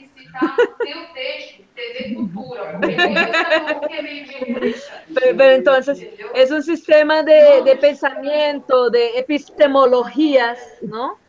De, de lógicas que no se, que, que, que, no abrazan la diversidad de pueblos que existen en el planeta. Y entonces, por ejemplo, estamos hablando aquí con, con, con Tai, que tiene una súper experiencia de articulación, de, de, de, de, cómo es la historia de esa articulación internacional de los derechos de los pueblos indígenas, ¿no? Y conozco, y tuve la oportunidad de conocer, por ejemplo, a, a Victoria Tauli Corpus, que es una, una señora súper simpática, encantadora. La relatora especial sobre los derechos de los pueblos indígenas.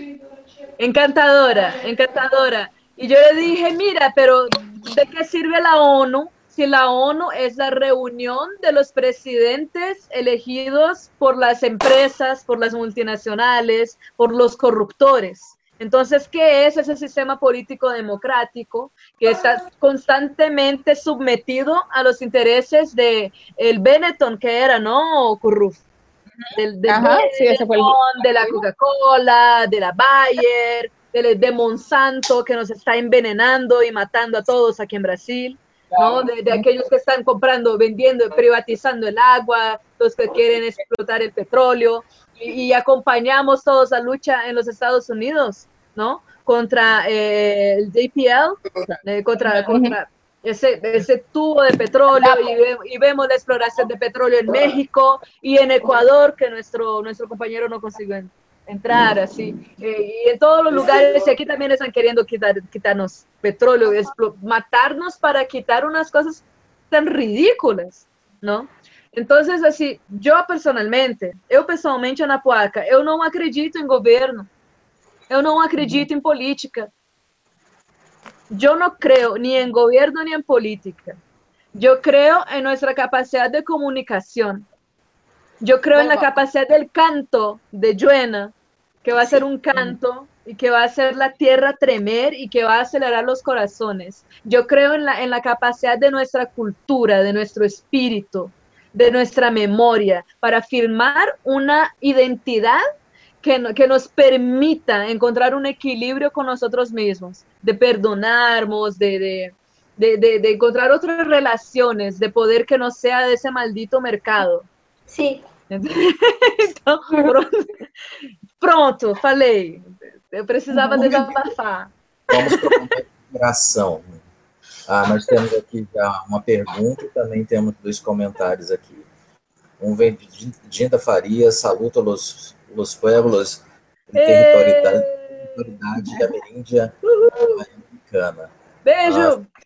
Ah, a todos e muitos beijos. Laís Luiz, boa noite, amigos. Acompanho a rádio, colaboro como posso com os movimentos de luta indígena na região do interior de São Paulo. Mais. Gosto pela cultura e o bate-papo está muito construtivo. E vem aqui da Dinda Farias, vocês são demais. Pergunto como está a articulação entre os povos indígenas dos países latinos, incluindo o Brasil. Ah, estão conseguindo se articular conjuntamente? Ah, eso quiero saber. ¿Y a ustedes qué les parece? ¿Cómo les parece la articulación, el diálogo entre los países, entre los pueblos indígenas de todos estos países? Ustedes que tú, Tai, que tienes más experiencia con eso que estabas en, en el Polo Norte, Bueno. en el Polo Sur.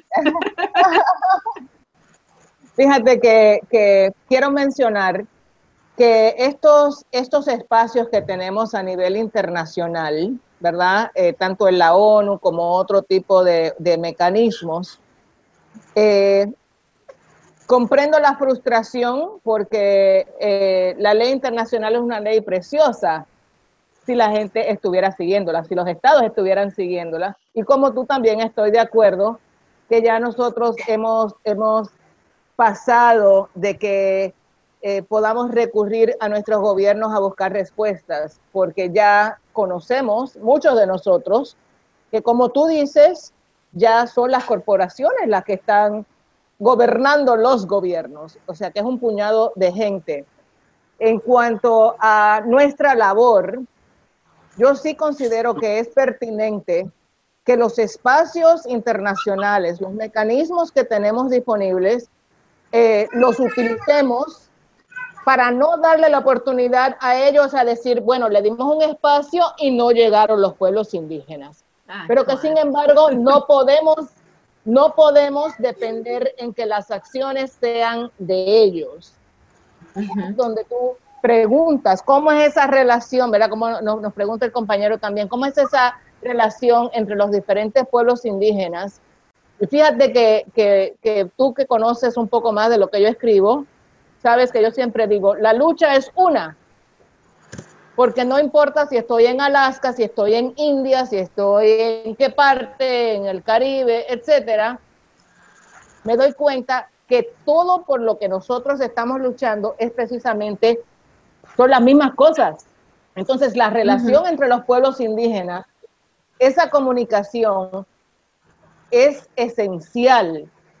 Nos continuar estableciendo eh, redes, networking en inglés, con otros pueblos indígenas, porque verdaderamente ahí es cuando se van a dar cuenta que las luchas que quizás estás teniendo en Brasil con- eh, coinciden con las que tenga otro en Asia. Entonces, ¿qué conocimiento podemos compartir de manera que quizás tú tienes una estrategia y dices, caramba, esto me resultó en esta ocasión, pero esto otro no? Y cuando te comunicas con esta otro pueblo indígena, te dice, mira, nosotros tratamos esto, ¿qué te parece a ti? Las luchas y es, es esencial que nosotros tomemos el timón. Y algo que, que dijo nuestro hermano Curuz, que me pareció eh, extremadamente importante, eh, sobre eh, la, la- la percepción de los jóvenes versus lo que han hecho nuestros, nuestros abuelos, ¿no? los ancianos. Eh, tener una, una mentalidad un poco más hermética eh, cuando estamos en unos tiempos muy distintos. Eh, siendo yo una, una, una abuela y una tequina, una maestra e historiadora de nuestra cultura, este, sí quiero enfatizar ah, a nuestra gente joven que está participando, al igual que los oyentes y aquellas personas mayores. Eh, tal como es importante adquirir ese conocimiento lindo que los pienso que nosotros los mayores también necesitamos escuchar lo que los jóvenes están eh, enfrentando y utilizando este tipo de tecnologías como habíamos hablado eh, Ana, Ana Paca y yo antes de que comenzáramos el, el- programa. Eh, estas tecnologías son importantes para llegar a más gente. Tenemos que aprovechar eh, estos mecanismos que nos permiten expandir esas redes no solamente a las personas y los pueblos indígenas que están en nuestro país, sino mucho más allá. Y vamos a encontrar que vamos a tener muchísimas cosas en común que, que sí nos van a ayudar a por lo menos enfrentar y fortalecer nuestras propias luchas en nuestros propios pueblos. Sí, y, y por, por, eso que yo estaba diciendo, para mí es la comunicación, ¿no? Porque yo veo así, no apenas la comunicación entre nosotros como pueblos indígenas, es la, la comunicación entre seres humanos, claro, claro, la comunicación claro. con el mundo, ¿no? Porque así apenas vamos a conseguir, de, de, hecho, defender nuestros derechos cuando el resto de la población que no se considera indígena eh, se, claro. se, se, sienta mínimamente responsable por eso todo. Entonces, por ejemplo, aquí en Brasil nosotros tenemos una lucha que es... Eh, que se queda dividida algunas veces entre lo que es la protección del medio ambiente, porque queriendo no, nosotros tenemos la mayor parcela de Amazonia. Claro, ¿no? claro. Ahí tiene toda esa historia, el pulmón del mundo, el río Amazonas, el mayor, mayor bio, eco, diversidad, ¿no? Y todo eso se va a acabar, pero se va a acabar en menos de 10 años si el mundo no para y denuncia todo lo que está haciendo el gobierno brasileño ahora. ¿no?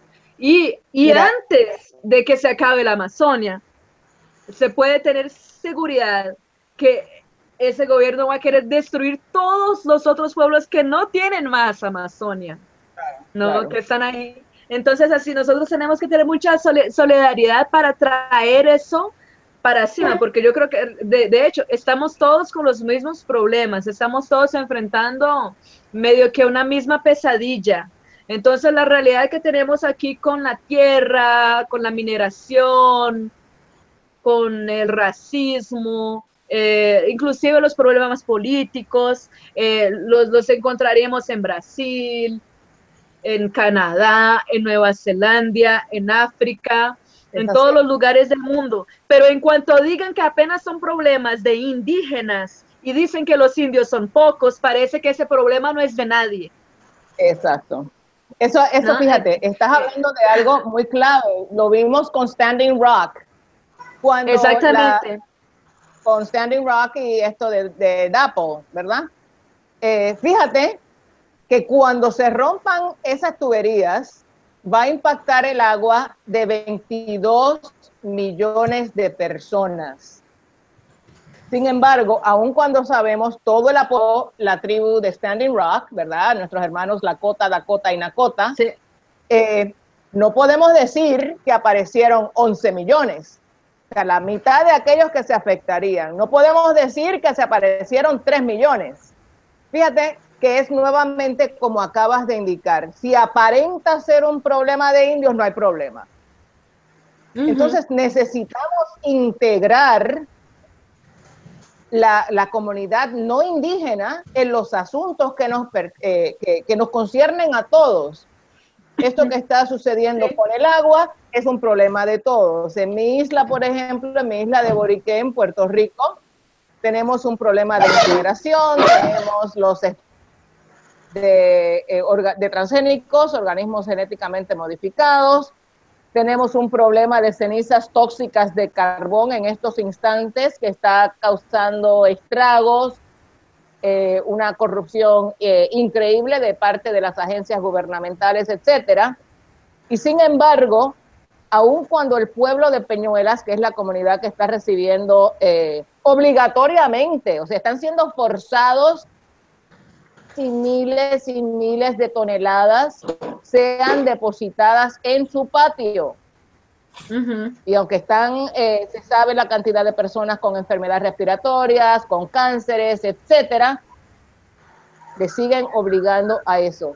Eh, la comunidad de Peñuelas, todos nosotros conocemos que lo que afecta a nuestra agua, nuestro suelo nuestro aire, no es que lo mantenemos eh, en la aldea tal, o sea, va a, correr.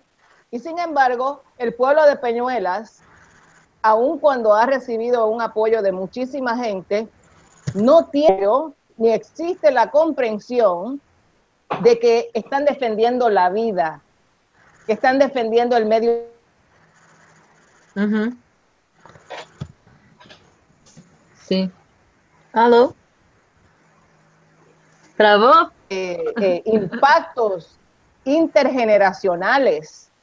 O sea, que las criaturas las criaturas pueden nacer con malformaciones, la gente joven puede comenzar a tener una cantidad de, eh, pérdidas en sus embarazos, etcétera. O sea, eh, y los varones, eh, ahí tenemos una comunidad en particular que ha estado naciendo eres y su uretra en, partes distintas y está afectando a nuestros varoncitos en ese pueblo. Entonces, estas ah. cosas no salen a la luz, no salen a la luz y la gente eh, se mantiene y obviamente como conocemos ya que los medios también están eh, siendo manipulados, entonces esta información no llega a la gente.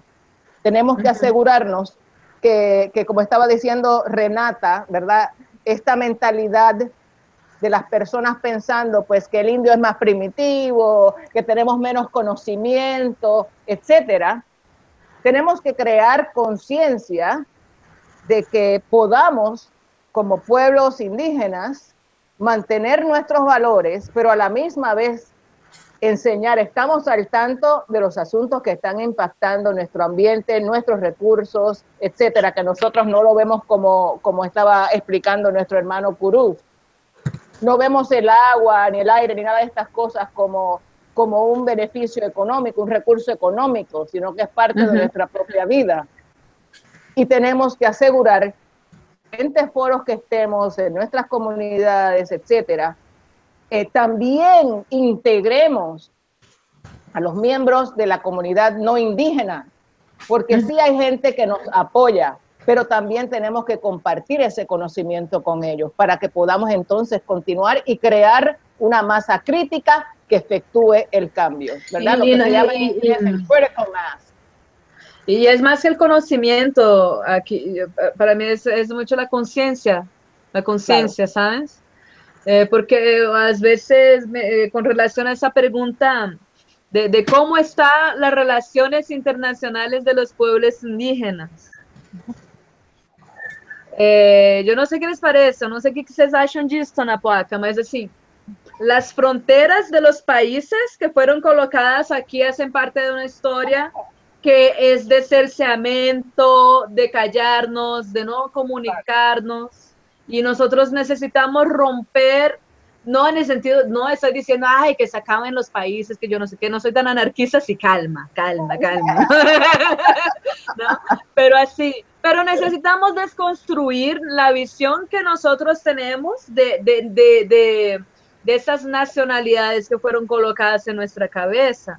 Y yo digo eso, por ejemplo, como está aquí nuestro hermano mapuche, ¿cierto? Y tú también, el pueblo taíno también está en varios países, ¿cierto? Nuestro pueblo tucano está en por lo menos tres países. Nosotros estamos en Colombia, Venezuela y Brasil. Somos transfronterizos. Hay muchos pueblos que están en varios países y que eh, a pesar de, hacer parte de un gran pueblo, tienen dificultad de, comunicarse por, por, culpa de esas fronteras que, que son así de, de, cerceamiento de su derecho de comunicación, ¿no? Entonces yo, yo quería inclusive aprovechar que Curruf está otra vez aquí apareciendo, eh, eh, que nos cuentes así de, de, tu experiencia como comunicador, porque yo veo de, aquí de mi cuarto, de aquí de mi computador, yo veo que una de las experiencias de comunicación más interesantes son las del pueblo mapuche. Puede ser, no sé, este, o sea, hay una diversidad interesante de, experiencias de comunicación, ¿no?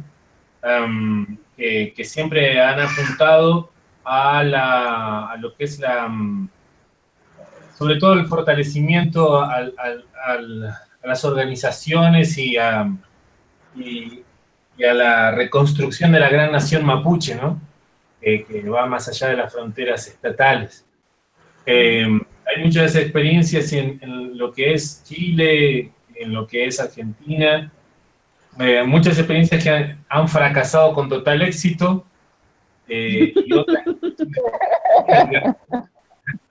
Eh, pero bueno, son parte de esos y los crecimientos de, de, lo que nos hace ser como colectivos, como seres humanos, como seres humanas y como personas también que somos parte de, tenemos como esa, ese, esa doble faceta, ¿no? De ser parte de un pueblo, pero también estar inmerso en una sociedad eh, depredadora, ¿no? Y bastante eh, tenaz en muchos aspectos. Entonces, eh, la, comunicación ha sido un pilar interesante.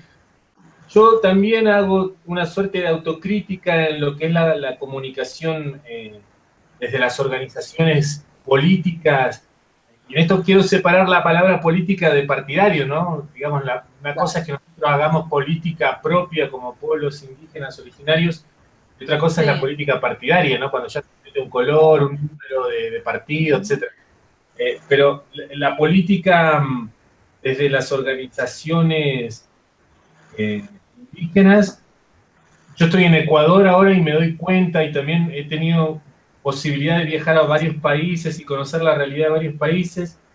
Y, me doy cuenta que, esto como autocrítica, digamos, que me parece interesante también revisarla y no tener miedo a, a revisar muchos aspectos y a darlo público, digamos, eh, eh, me parece que las organizaciones indígenas dejan a la comunicación como un aspecto técnico nomás, ¿viste?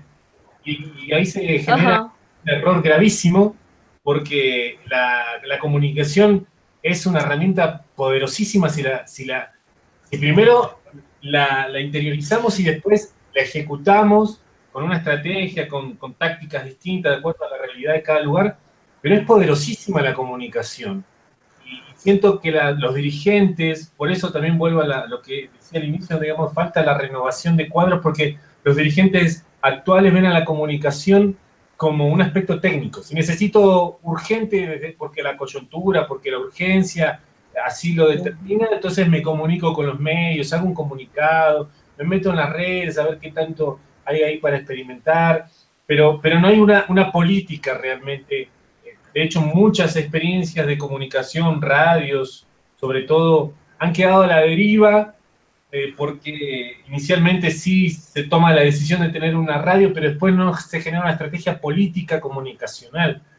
Eh, entonces, de pronto uno, yo he sido parte de, la frustración de varias radios mapuches en, en el sur de Argentina que han fracasado, digamos, ¿no? Porque nosotros le poníamos toda la intención, toda la buena onda, toda la energía, eh, pero después nos encontrábamos con una barrera con los dirigentes indígenas ¿no? y con la dirigencia. Entonces nos tenían como, como aquel chico que tiene tiempo y que hace comunicación, y que agarra una cámara o, o hace una entrevista, como un hobby, digamos, ¿no?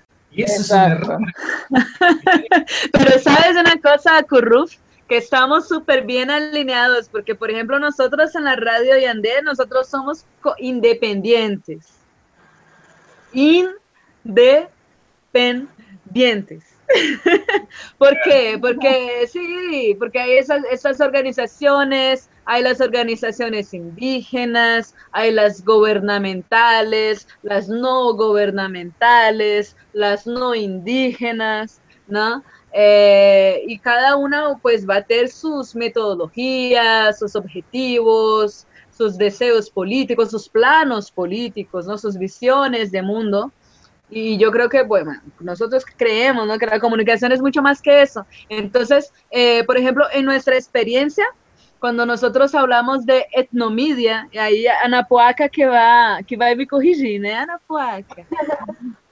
¿no? Más así.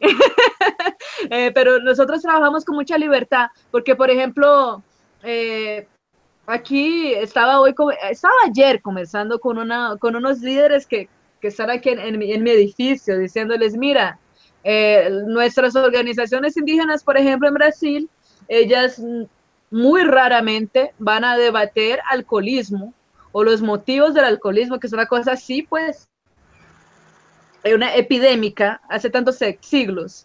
Eh, tampoco se habla mucho, no sé cómo, si tú, cómo tú acompañas eso, Tai, eh, de los problemas de las guerras de tráfico internacional, tráfico de drogas, de madera, de personas. Se habla poquísimo aquí en Brasil. Yo no veo, eso no es uno de los temas principales del, del movimiento indígena, no, no es el tráfico humano. Todavía es un, eh, es un tema muy tabú porque así delante de, nuestras urgencias políticas, la demanda más urgente es la tierra. Entonces el alcoholismo, el tráfico, ¿no? Se quedan para planos que, que no es que sean menos importantes, pero se quedan en lugares muy reservados o de la salud o de la seguridad nacional, pero no están siendo debatidos por los indígenas que están allí sufriendo con eso, que, está- que están conviviendo con eso en las regiones de frontera. eh, eh, mi- la, la región de donde vive mi pueblo, eh, San Gabriel de, da Cachoeira, aquí, que queda en el Amazonas, es, es uno de los municipios, tu- tu- tu- para que ustedes tengan idea. Es el río Negro es un río que se queda en, la- en el medio de la selva. Pero es el municipio, San Gabriel de Cachoeira es el municipio con la mayor población indígena del país, que es 98% de la población es de indígenas. Y también es uno de los municipios con el mayor índice de suicidio, con alto índice de tráfico humano de mujeres y niñas. Claro. ¿no? Y no se habla de eso. Nosotros hablamos de eso en la ciudad, pero no es un tema, no es un tema que aparezca mucho nacionalmente, ¿no? Entonces, así, nosotros vemos eso y, y apenas en una radio independiente indígena que nosotros podemos tener la libertad de hablar de cualquier cosa, de cualquier cosa. Aquí en Brasil poco se habla, por ejemplo, de esos debates que hay sobre apropiación cultural Que están comenzando, que, que son pues altísimos en el Canadá, en los Estados Unidos, ahora en México también, ¿no? Se está, se está hablando bastante de apropiación cultural, pero aquí para nosotros es, todavía está muy lejos, muy distante. Si usted, todo el mundo en el mundo ya vio foto del carnaval, por ejemplo, ustedes ya vieron foto del carnaval, ¿cierto? Carnaval, samba, plumas, Ajá. ¿no? Esas cosas así. Entonces hay muchas cosas para desconstruir sobre la, la, la, la exocitación de la imagen del indígena, de, del patrimonio eh, inmaterial, visual, artístico del indígena, tantas cosas. Que, y es una libertad que apenas eh, medios de comunicación independiente van a tener. Entonces, la propuesta de este programa es un poco romper también, a- a- hacer ese ejercicio de, de, de desconstrucción de esas cosas, ¿no? A ver qué, qué nos sale. Mira, me Ey, parece, ey, me Ana parece Puarte. maravilloso que, eh, Dayara, me, me parece maravilloso que hayas mencionado esto sobre el tráfico eh, humano, eh, eh, etcétera, porque considero que son temas que merecen un programa completo. Cuando estamos hablando, cuando estamos hablando eh, del tráfico humano, hay una relación, y no sé si están al tanto, hay una relación directa entre la cantidad de, violaciones de derechos humanos eh, reportadas, particularmente los que tienen que ver con el tráfico sexual o tráfico humano, con las compañías mineras o, las in- o la industria extractiva. Exactamente. Sí. Entonces, eh, Exactamente. considero que por favor, este tema eh, y esos otros que estabas mencionando, que sí hay que hablarlos, porque fíjense que tenemos, eh, mencionaste ahí el tema del tráfico humano, eh, no hemos ni siquiera comenzado a hablar de, de patriarcal que se adoptaron en nuestros países. Entonces, ¿qué está pasando con las mujeres? Y como tú estás diciendo, estamos quedando en esa parte atrás. O sea, eso se habla después. Pero se están llevando mujeres y niñas, se están afectando la vida de mujeres y niñas. Y sin embargo, no se está hablando de eso. Así que creo que son temas muy, muy importantes que tienen que salir a la luz y que, que nuevamente, como dice Curuz, tenemos que utilizar estos mecanismos para llevar ese tipo de mensajes. También tenemos que, quiero, quiero eh, validar algo que él estaba mencionando eh, cuando estaba hablando que en vez de verse el efecto colectivo, ¿verdad? Cuando vamos a hablar con algunas personas, empieza eh, eh, una, una, una actitud unilateral de cómo se trabaja y eso es lo que lleva a, a, a ese colapso. Considero que necesitamos de la, de la gente joven, de la gente innovadora, para que traigan este tipo de temas a la luz sin, te- sin sentirse que son parte del tabú, porque mientras, y estoy diciéndolo, voy a cumplirse 55 años, este, ¡Qué maravilla! ¡Viva! Creo, creo que tengo derecho a poder decir algo y, sentirme con que nuestra gente joven necesita también tomar la batuta en muchos de los asuntos y hay que hablar. ¿verdad? Tenemos que sentirnos que tenemos la oportunidad de conversar y tiene que ser un diálogo que salga y que llegue a todas las diferentes comunidades. Eh, podemos hablar del respeto que le tenemos a nuestros mayores, etcétera, pero si nosotros queremos seguir eh, teniendo una, una base, un foundation en inglés, ¿verdad? Sólido, tenemos que tener la capacidad de conversar de los temas que son eh, difíciles de traer a la luz, porque quizás la gente no se siente muy cómodo, pero es una realidad que están viviendo nuestros pueblos y que continúan afectando. Esto no es una cosa de que pasó hace 500 años atrás. Esto no es una cosa de que pasó hace 200 años atrás o como hiciste el ejemplo, 500 o 50. Estamos hablando de que esto es un problema actual. Y mientras nosotros no nos sintamos con la libertad de abordar los asuntos que nos están impactando en el hoy, nosotros no vamos a poder buscar las soluciones que necesitamos. Y las necesitamos ahora, ¿no? Sí. E aí, Ana Puaca? Vamos lá. Ah, o processo da, da, da comunicação, uh, eu entendo muito bem a, a fala do nosso parente Mapuche. Entendo que a comunicação, no, no seu processo histórico, né? Se a gente olhar pelo que a gente. Ontem eu e Dayara, a gente estava dando uma minerada sobre Nossa, foi incrível. de comunicação, me atualizou no processo do que a gente tem como etnomídia indígena.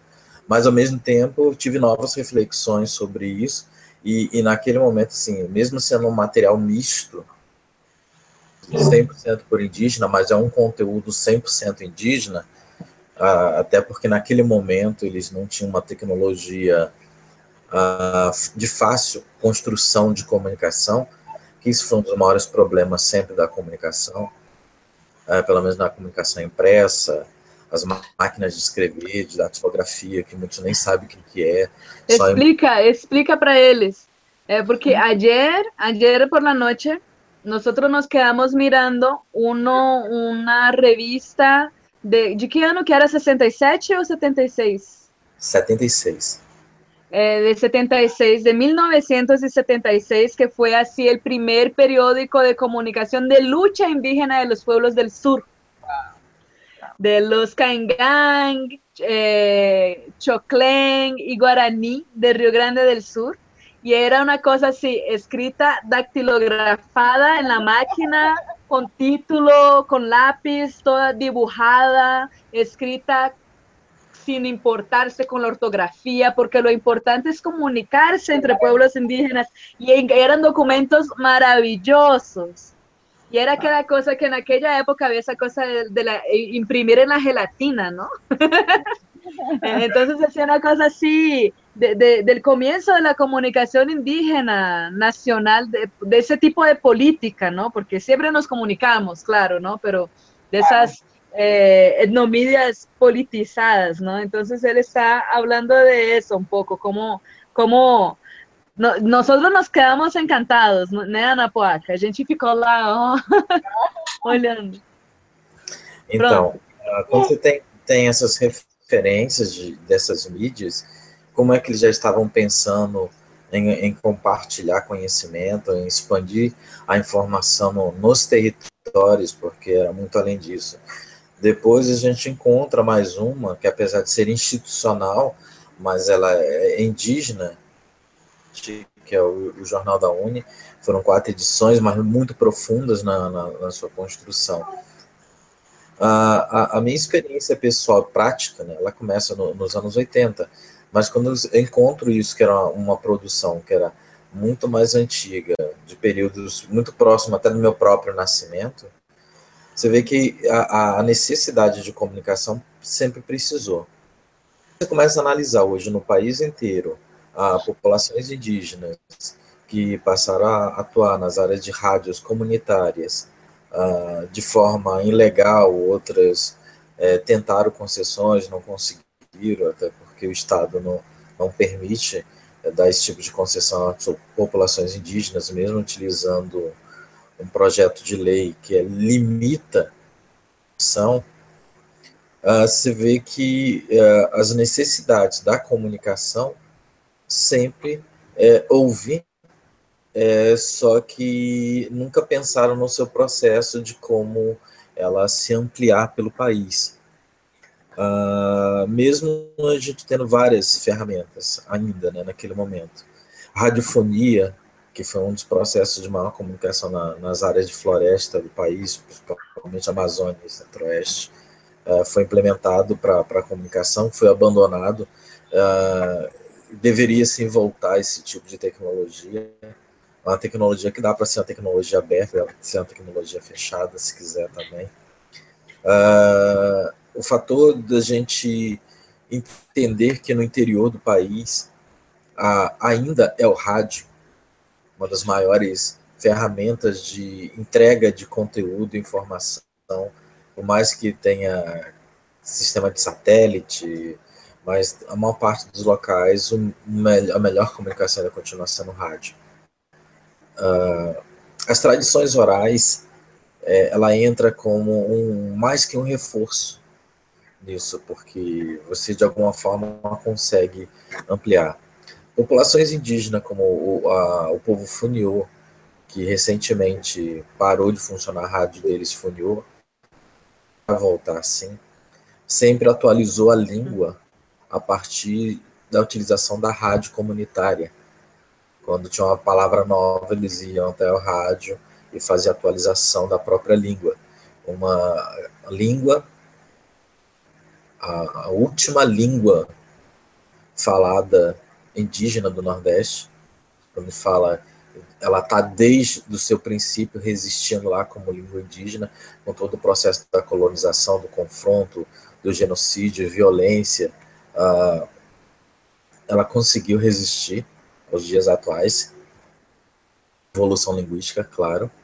Uh, outras rádios que tentam, de alguma forma, construir esse processo de comunicação muito forte mas o entendimento deles é quando eles passarem a entender que a cultura dele é flexível, a comunicação é flexível, o direito de comunicar é importante e construir isso respeitando a sua própria cultura.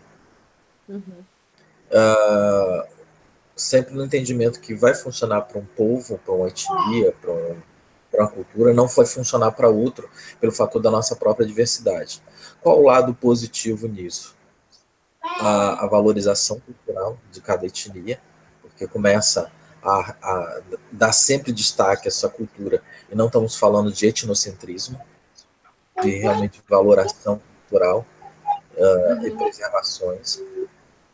Uh, e a comunicação ela auxilia muito, é uma ferramenta que está lado a lado a esse processo da educação, da cultura, uh, do processo político, étnico, a etnomídia indígena ela veio, de alguma forma, a conceituar esse processo de que cada povo pode construir a sua comunicação com a sua própria linguagem, sem se preocupar em formatos ou linguagens de universidades, de cursos, uhum, uhum. mas como ele comunica, que é o mais importante, uhum. que é o caso, sabe, material que a gente... Claro. De falar uma coisa na placa. Que ele falar uma Sim. coisa, Zamon. Etnomídia indígena, ela veio para trazer uma primavera indígena.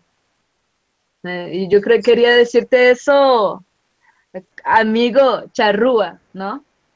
E ele, Tai. Eh, la comunicación ella está aquí. Yo creo que esa, estos, estos caminos sueltos, libres, son como, tienen que ser como el viento, como el agua, ¿no? De transformación, de limpieza, y, aquí hablando como India también, ¿no? Tiene que, es para moverse, es para traer una primavera. Está, hemos hablado de muchas primaveras recientemente en la historia. Son todas primaveras de comunicación, ¿no? Entonces tenemos que seguir en ese ritmo para poder traer un poco de, de esperanza, poder limpar un poco, ¿no? Para traer un poco de alegría, un poco de consuelo, un poco de aire limpio, ¿no? Yo, yo tengo mucha, mucha fe en eso. Eh, y así, yo quería también decirles que estamos aquí ya hace casi dos horas y ha sido uma oportunidade increíble. Eu quero agradecer muito, não? Quero agradecerles profundamente, assim, año, año, gracias, eh, porque es pues nuestro primer programa, así que es un sueño que ya hemos hablado de eso varias veces, ¿no, Ana Poaca? Hace meses, hace, hace años, pensando, ay, ¿cuándo va a llegar el día? en que nosotros vamos a hacer eso. Y ese día fue hoy y fue con ustedes. Y, así de conocer esas historias, las experiencias, y, yo me sentí aquí súper próxima, ¿sabes? Así realmente se, rompieron fronteras, se, se compartieron experiencias. Yo me siento así ahora. Y apenas falta la comida. Yo quiero saber cuál es la comida típica. Apenas falta, la, no, apenas falta la comida. Yo quiero probar ahora la comida taíno y la comida mapuche. Y decirte también que me encantan los tambores mapuches. Yo quiero conocer ahí un día. Eh, pero esa es la, curiosidad que, que, que, queda faltando, así de poder probar y sentir el frío y el calor y, y el sabor, ¿no? Eh, tantas cosas bonitas que tenemos para compartir, además de todas esas historias de resistencia, de lucha, ¿no? Que, que, que podamos también celebrar nuestras alegrías, ¿no? Creciendo y con nuestros niños ahí aprendiendo y, y renaciendo cada vez más. Entonces, eh, pues invitarlos así a, a, comenzar a despedirnos, ¿no?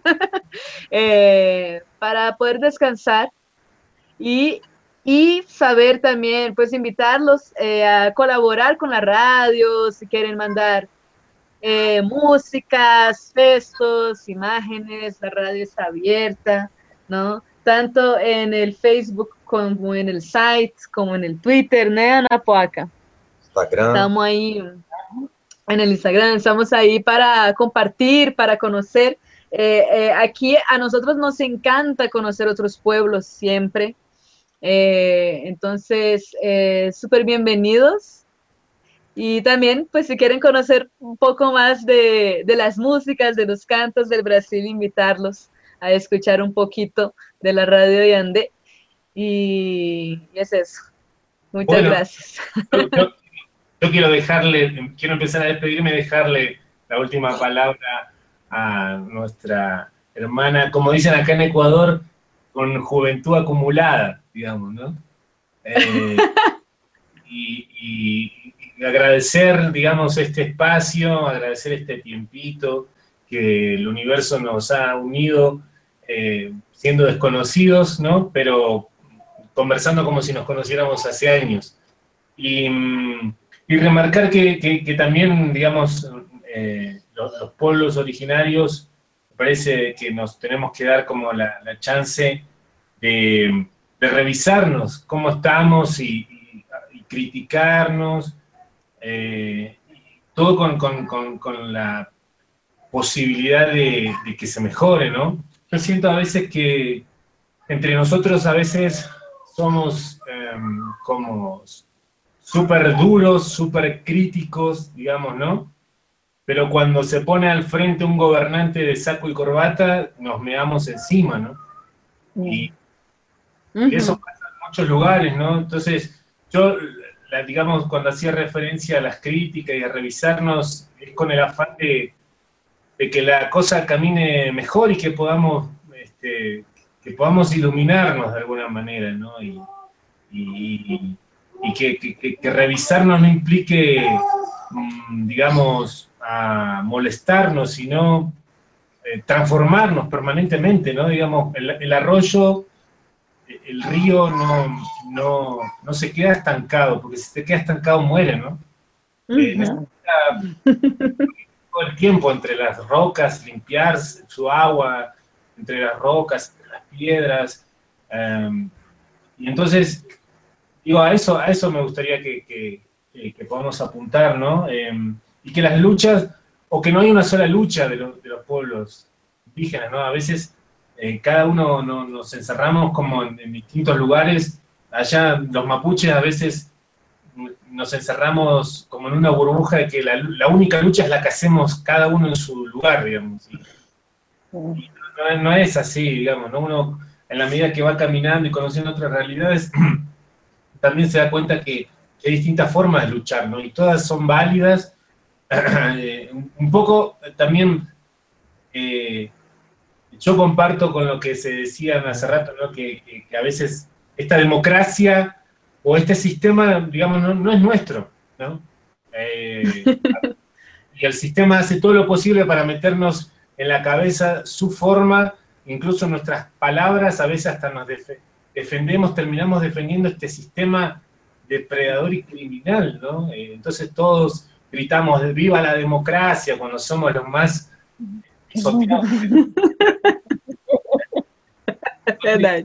Y creo que es necesario replantear eh, este debate de esto es realmente lo que queremos, ¿no? Esto- eh, esta sociedad es la que realmente queremos, esta sociedad es a la que apuntamos, esta sociedad es la que apuntaron nuestros antepasados cuando se levantaron en armas, eh, eh, siendo incluso en muchos aspectos inferiores a, la violencia criminal de Europa, o era otra sociedad a la que aspiraban, o era otro, otra realidad, ¿no? Entonces, eh, así como ellos se levantaron con una lanza en territorio mapuche contra los cañones y contra el armamento español, eh, siento que capaz hasta no- podríamos pensar en algún momento eso, ¿no? Digo, eh, yo tengo tres niños, tres hijos y, y realmente no me gusta absolutamente nada el, que, que vivan en un sistema así, digamos, ¿no? Eh, y bueno, digamos, a mí yo agradezco este espacio y agradezco que podamos conocernos, ¿no? Y reconocernos uno con el otro y, y que podamos caminar juntos, ¿no? Cada uno quizás en, en- en rumbos distintos, pero el camino grande es el mismo, ¿no? Es hacia donde vamos eh, apuntando con distintas estrategias, con distintas formas, cada una de ellas válidas. Eh, eso, digamos, ¿no? De mi parte, ahorita estoy en la mitad del mundo, como dicen, acá en Ecuador. y, este, y de acá también eh, les mandamos un, un abrazo gigante a todos ustedes y, y Ê, vamos a Equador. Soy un mapuche que me adoptaron en Ecuador ahora. Vale, muchas gracias. Renatinha. Renata, você tá sem microfone, ó. Liga o microfone, mulher. Foi. o bebito está mamando leite. Acabei sacando o microfone. Entonces, é, es un gusto hab- hablar con ustedes en esa conexión esta noche. E pens- estou acá a refletir sobre muitas coisas. E uma delas é, é essa necessidade é, de unidade e de coletivo, ah, e de certa forma, uma, uma verdadeira consciência ah, que, que não, não viene, viene, viene de, de ahora, pero es algo antigo, ah, muy antigo, e nossos ancestrais já se preocu- preocupavam com essas coisas todas que hablamos hoje. De certa forma, estamos sempre continuando ah, de diferentes maneiras. E creio que todos são muito bem-vindos, bem-vindas a sempre participar ah, de los diálogos, pela IAND, em outros espaços também, porque é muito importante ah, de- de trazermos uh, essa forma, essas formas de comunicação, uh, as diferentes maneiras de trabalhar a comunicação, uh, não apenas em América Latina, pero compreendo todas as fronteiras, porque as fronteiras não, não existem para nós outros. As fronteiras não existem, e por isso mesmo, na comunicação não, não pode haver fronteiras. Sabemos que às vezes a língua é um obstáculo, pero temos maneiras maneiras de ligar uh, e juntar os caminhos, uh, mesmo falando diferentes línguas, uh, todos temos o mesmo coração, o mesmo pé, sangue, e todos temos todos os elementos com os outros, então sempre vamos arrumar formas e maneiras de se comunicar. E creio que está um pouco tarde e teremos que uh, encerrar a, transmissão, gostaria de, de, de, mandar um abraço para a comunidade Limão Verde, uh, principalmente para os lozinhos que amanhã uh, vão estar é, conhecendo um pouco mais sobre o marco temporal, que é algo que estão enfrentando em sua comunidade e outras comunidades também no Brasil. Vocês falar que todos nós outros de certa forma, estamos torcendo uh, por todos, por todas as comunidades que estão lutando uh, de diferentes maneiras uh, em Brasil e no mundo, e que, de certa forma, embora estejamos em, diferentes lugares e às vezes muito lejos uns dos outros, se cada vez mais buscarmos maneiras de unir a comunicação, encontraremos maneiras uh, de romper as fronteiras uh, por meio da comunicação. Queria passar a palavra para a Dayara, vocês, para também fazer o encerramento, porque meu portunhol vai falando, falando assim. Não, mas a gente sempre vai passar para a Thay. É, Ana Vaca, você quer falar antes ou depois? A mim, tanto faz.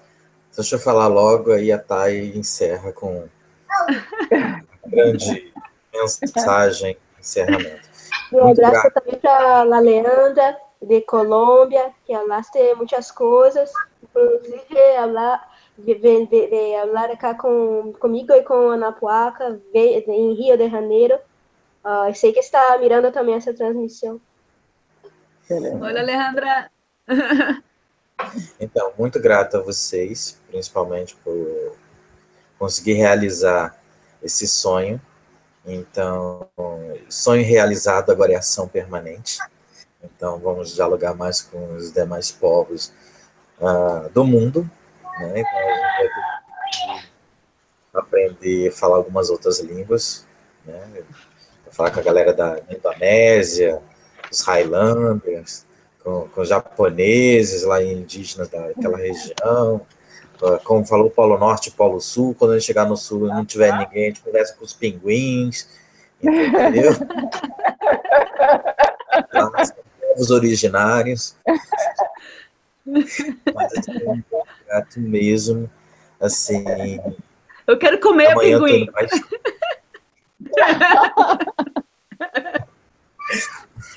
Amanhã estão já indo para a estrada, né? Mais uma caminhada Tupinambá, estou indo para a Bahia. De lá vou para a Serra do Padeiro, depois lá no povo Tupinambá, depois para minha aldeia, fazer o registro da história do, do povo Tupinambá, do meu, da, da minha família, que só tem três anciões hoje que detêm a história a primária da, da etnia Tupinambá de Pataxó que é meu pai mais dois tios e essa missão de fazer esse registro de acervo. Então, estou nessa ansiedade, vou encontrar uma filha com netos também. Então, eu estou aqui, mas o meu coração também já está na estrada, já está viajando. E, e falar isso é dizer assim, é, é cada momento está construindo e apresentando mais do que nós fazemos, né? Muito por mim na questão da luta, de ter me oferecido uma cultura, uma ancestralidade. Uh, eu acho que mais nada eu preciso do que isso. Então, ele me ofereceu não foi jogado, foi ofertado a todos os dias da minha vida. Então, cumpro o mesmo compromisso de passar isso à frente e, e aí auxilia bastante cada um de vocês é, é construir mais um passo para a gente avançar uh, nos nossos direitos, combater a violência a, a, nós, povos indígenas, e transformar a nossa luta como referência para outros povos indígenas, mas qualquer outro cidadão que se sinta seus direitos violados, que se sintam agredidos, que se sintam minimizados, sabe que a gente está há muito tempo lutando por isso, nunca desistir, então não, não desistam da luta de vocês também. E agora, hasta a próxima, não? É, e agora, Thay, que tem sido bueno. nossa a nossa convidada de honra. Nuestra... Bueno, gracias eh, por tu presencia. Gracias, gracias a ustedes. Yo me siento muy dichosa de haber tenido la oportunidad de participar en este programa especial eh, para Radio Yandé. Eh, y sin embargo, hoy, que es el Día Internacional de los Pueblos Indígenas, me parece más simbólico y les voy a decir por qué. Yo ni siquiera eh, en mi página de Facebook había puesto algo sobre este día. ¿Por qué? Porque eh, he tenido siempre un problemita con la celebración del día cuando el resto de los 364 días del año sabemos de los abusos, eh, de las matanzas, sabemos que existe eh, las estadísticas del de, promedio de tres defensores de derechos humanos que son asesinados por semana eh, en el mundo. Entonces, eh, he tenido cierta renuencia a celebrar de esta manera. y hoy celebramos el Día Internacional de los Pueblos Indígenas y mañana vemos en las noticias que nos están matando pueblos. particularmente sabemos obviamente nos impactan más las que están sucediendo en esta parte del hemisferio.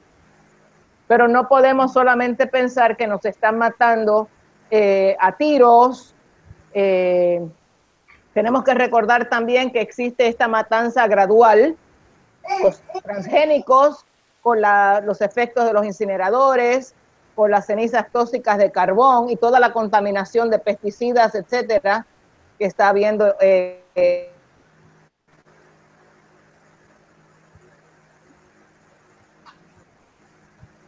Uy. de haber tenido la oportunidad de estar aquí porque ustedes han hecho una diferencia a lo que para mí era un día de reflexión. Ustedes me han traído la esperanza de, de, que puede haber una comunicación honesta, como está diciendo nuestro hermano, que sean del norte, que sean del lenguaje, las diferentes lenguas, y que tengan una oportunidad de venir a hablar de los asuntos importantes que afectan los pueblos indígenas en el presente. Eh, y también quiero hacer un llamado a, a, que no solamente se limiten a hablar con nuestra gente, sino que también hagan acercamientos a las personas no indígenas, porque sí va a haber una cantidad que sabemos que no nos van a escuchar. Pero también va a haber otra cantidad de personas que sí se van a unir a nuestras causas y podemos hacer una diferencia. Tenemos que utilizar los canales que tenemos disponibles. Eh, una de las cosas que escuchamos a menudo es eh, tenemos que descolonizarnos, etcétera. Y yo siempre repito que la mejor manera de descolonizar es la de reindigenizar. Y no estoy hablando de que voy a dejar de utilizar el Internet eh, ni, ni, que tengo que regresar a vivir a un bohío, sino de que podemos recurrir a esos valores que se nos enseñaron y que todavía están presentes, que también necesitamos darle valor a nuestra palabra, al conocimiento eh, ancestral, a la medicina ancestral, a todas estas partes y no ponernos en un segundo lugar. En mi manera de, ver las cosas, el conocimiento tradicional indígena no tiene nada que envidiarle a la medicina convencional del doctor que usa una bata blanca. Así que eh, espero y, y les invito, les insto a que eleven sus mentes a una posición de autoridad. No estoy hablando de que te voy a caer encima a macanazo o a flechazo. Sí, que nosotros podemos ser, nosotros podemos ser lo que somos sin tener que pedir disculpas por ser pueblos indígenas. Nosotros podemos hablar con autoridad, afirmando lo que somos revitalizando nuestras culturas, revitalizando nuestras lenguas, ejerciendo cada derecho que tenemos. Eh, ahí está en las manos de nosotros. Lo que pasa es que han querido hacernos pensar que ni tenemos manos ni tenemos ojos para verlos. Nuestras voces y estos canales y estos medios son los más eficientes para llegar a la mayor cantidad de personas. Me siento muy bendecida, muchas bendiciones a ustedes, Sene Coca-Cola, de parte del pueblo taíno. Gracias. Ahí, pues entonces, oh, bienvenidos a Brasil, pueden venir que la comida también es muy buena. Hay todo tipo de comida y cuando vengan traigan comida también. Entonces, muchas gracias, queridos. Muy bien. Sí. Oh, não chora não, Ana Poca. Ana Poca tá chorando, gente. Ay, ay. Ana, Ana Poca Mapuche. está muy emocionado, está. En Mapuche, cuando pasa algo, un evento así bonito, decimos cuatro veces Marichuweu, Marichuweu, Marichuweu, que es diez veces estamos vivos y diez veces vamos a vivir, ¿no? Así que un abrazo para todos. Marichihuahua. Gracias. Vale. Chao, chao. Bye. Chao, chao, chao.